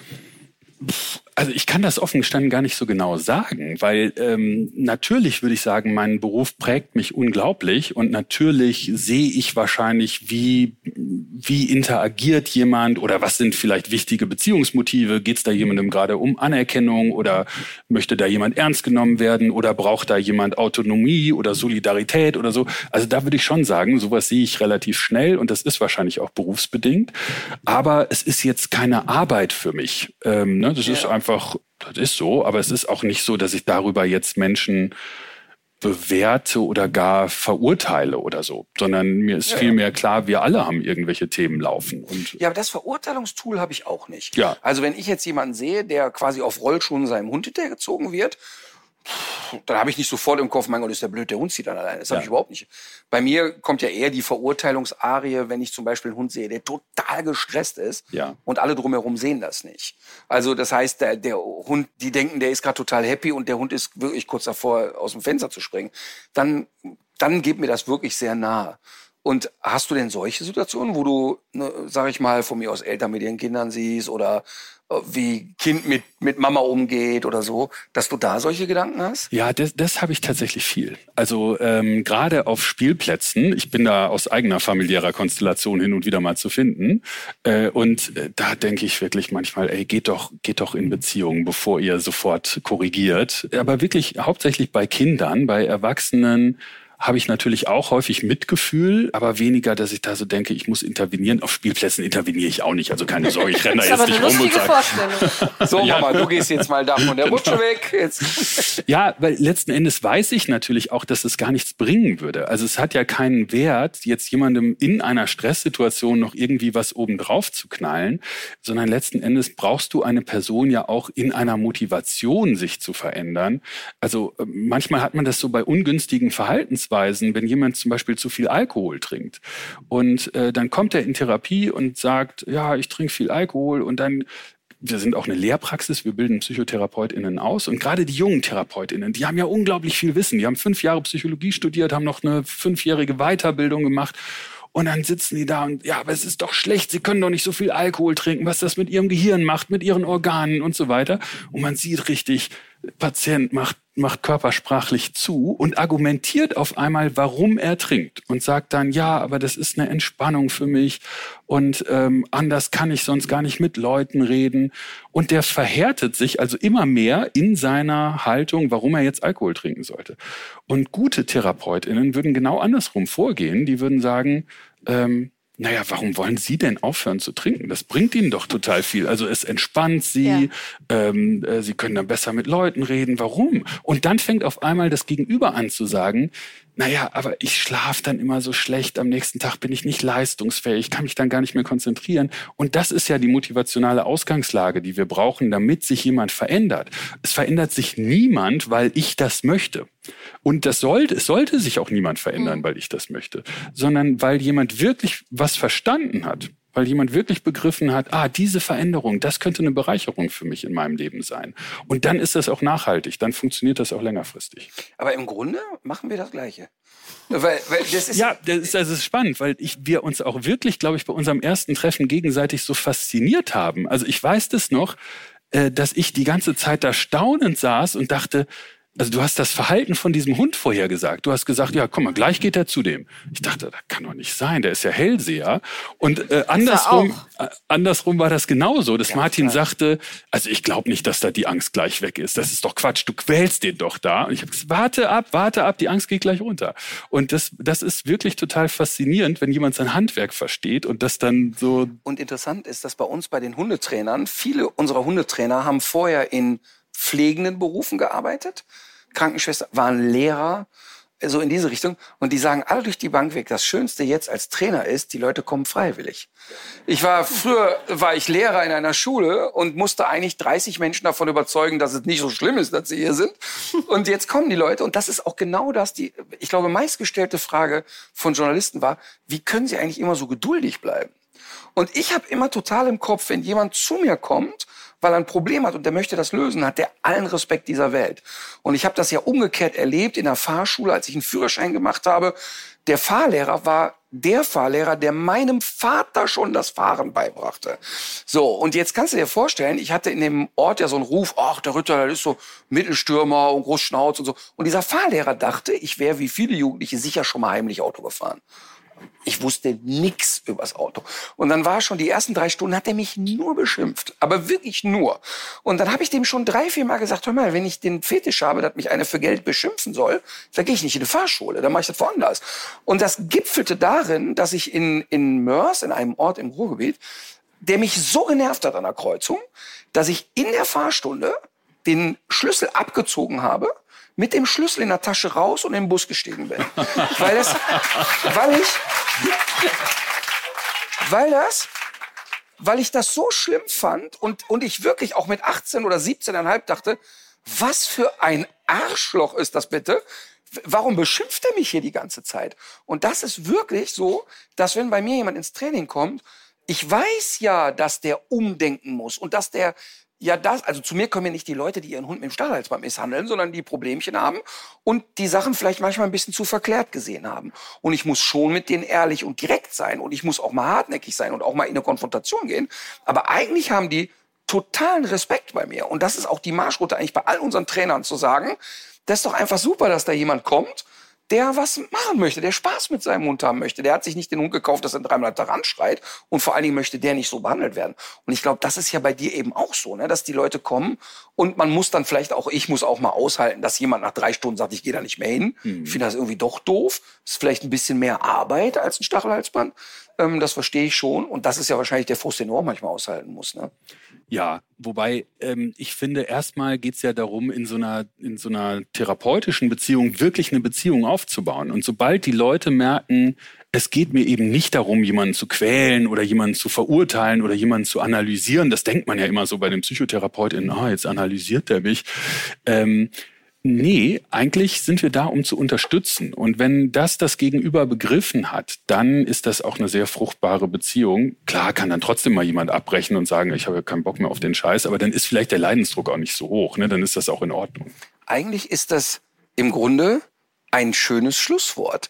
Zu sagen, wenn man eigentlich einmal verstanden hat, dass es um eine Beziehung geht, die da entsteht und dass man sich helfen will und dass man etwas geben will, aber die Motivation eigentlich von alleine kommen muss, das ist ja eigentlich das, was im Grunde was sehr gesellschaftsrelevantes ist. Mhm. Dass man eben die, die Idee immer sein muss, dass ein Miteinander ja. ja. viel effektiver ist als ein Gegeneinander. Und als Marlene in England auf die Schule gegangen ist, gab es so Vorgespräche und da hat der Direktor erzählt, was mich sehr gerührt und sehr getroffen hat. Der hat gesagt, schau mal, ich sitze hier als Direktor einer Schule und ich soll jetzt Kinder durchs Abitur bringen und die in eine Situation bringen, die die nie wieder in ihrem Leben haben. Die sitzen da, sollen etwas beantworten und dürfen sich keine Hilfe holen. Und wenn du als Erwachsener in deinem Beruf ein Problem lösen willst, klopfst du im Nachbarbüro und fragst, wie würdest du das machen? Du schmeißt Google an, du fragst Experten. Und ich soll die jetzt dahin bringen, dass die gefälligst alles selber wissen. Finde ich völlig unnatürlich. Und deshalb versuche ich meine Schüler zu Teamplayern zu machen. Und das war für mich so, wo ich dachte, wow, was für ein Gedanken eigentlich. Und ähm, das ist eigentlich genau das, was du ja machst, dass du sagst, ich, äh, die Leute sollen das nicht machen, weil ich denen das vorgebe, sondern weil sie selber auf die Idee kommen. Und das ist eigentlich, finde ich, das schönste Schlusswort, was man hier eigentlich so finden kann. Vielen Dank, dass du hier dabei bist.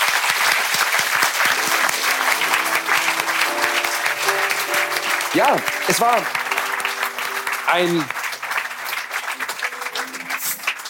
wir waren sehr lang, ich glaube, wir sind fast drei Stunden oder oh, irgendwie sowas. Okay. Ähm, wir haben ja eine Pinkelpause gemacht, von daher haben es alle überstanden. Vielen Dank an unsere Gäste. Der Michael ist ja noch hinten. Vielen Dank an den Michael. Ähm, vielen Dank, Daniel, dass du da warst. Dr. Dr. Daniel Wagner. Ähm, äh, vielen Dank, Katharina. Das Danke war dir. sehr schön für mich. Danke. Dankeschön. Dankeschön.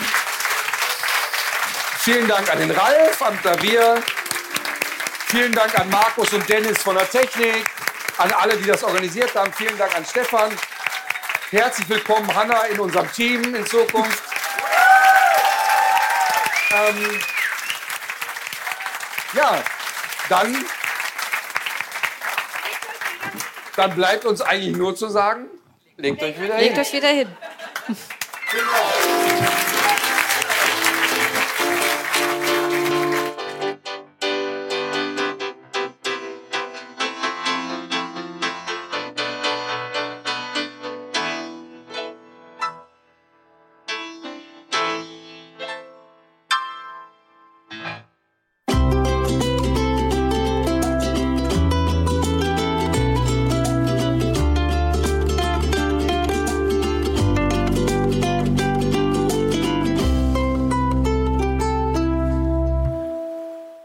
Dieser Podcast ist eine Produktion der Audio Alliance.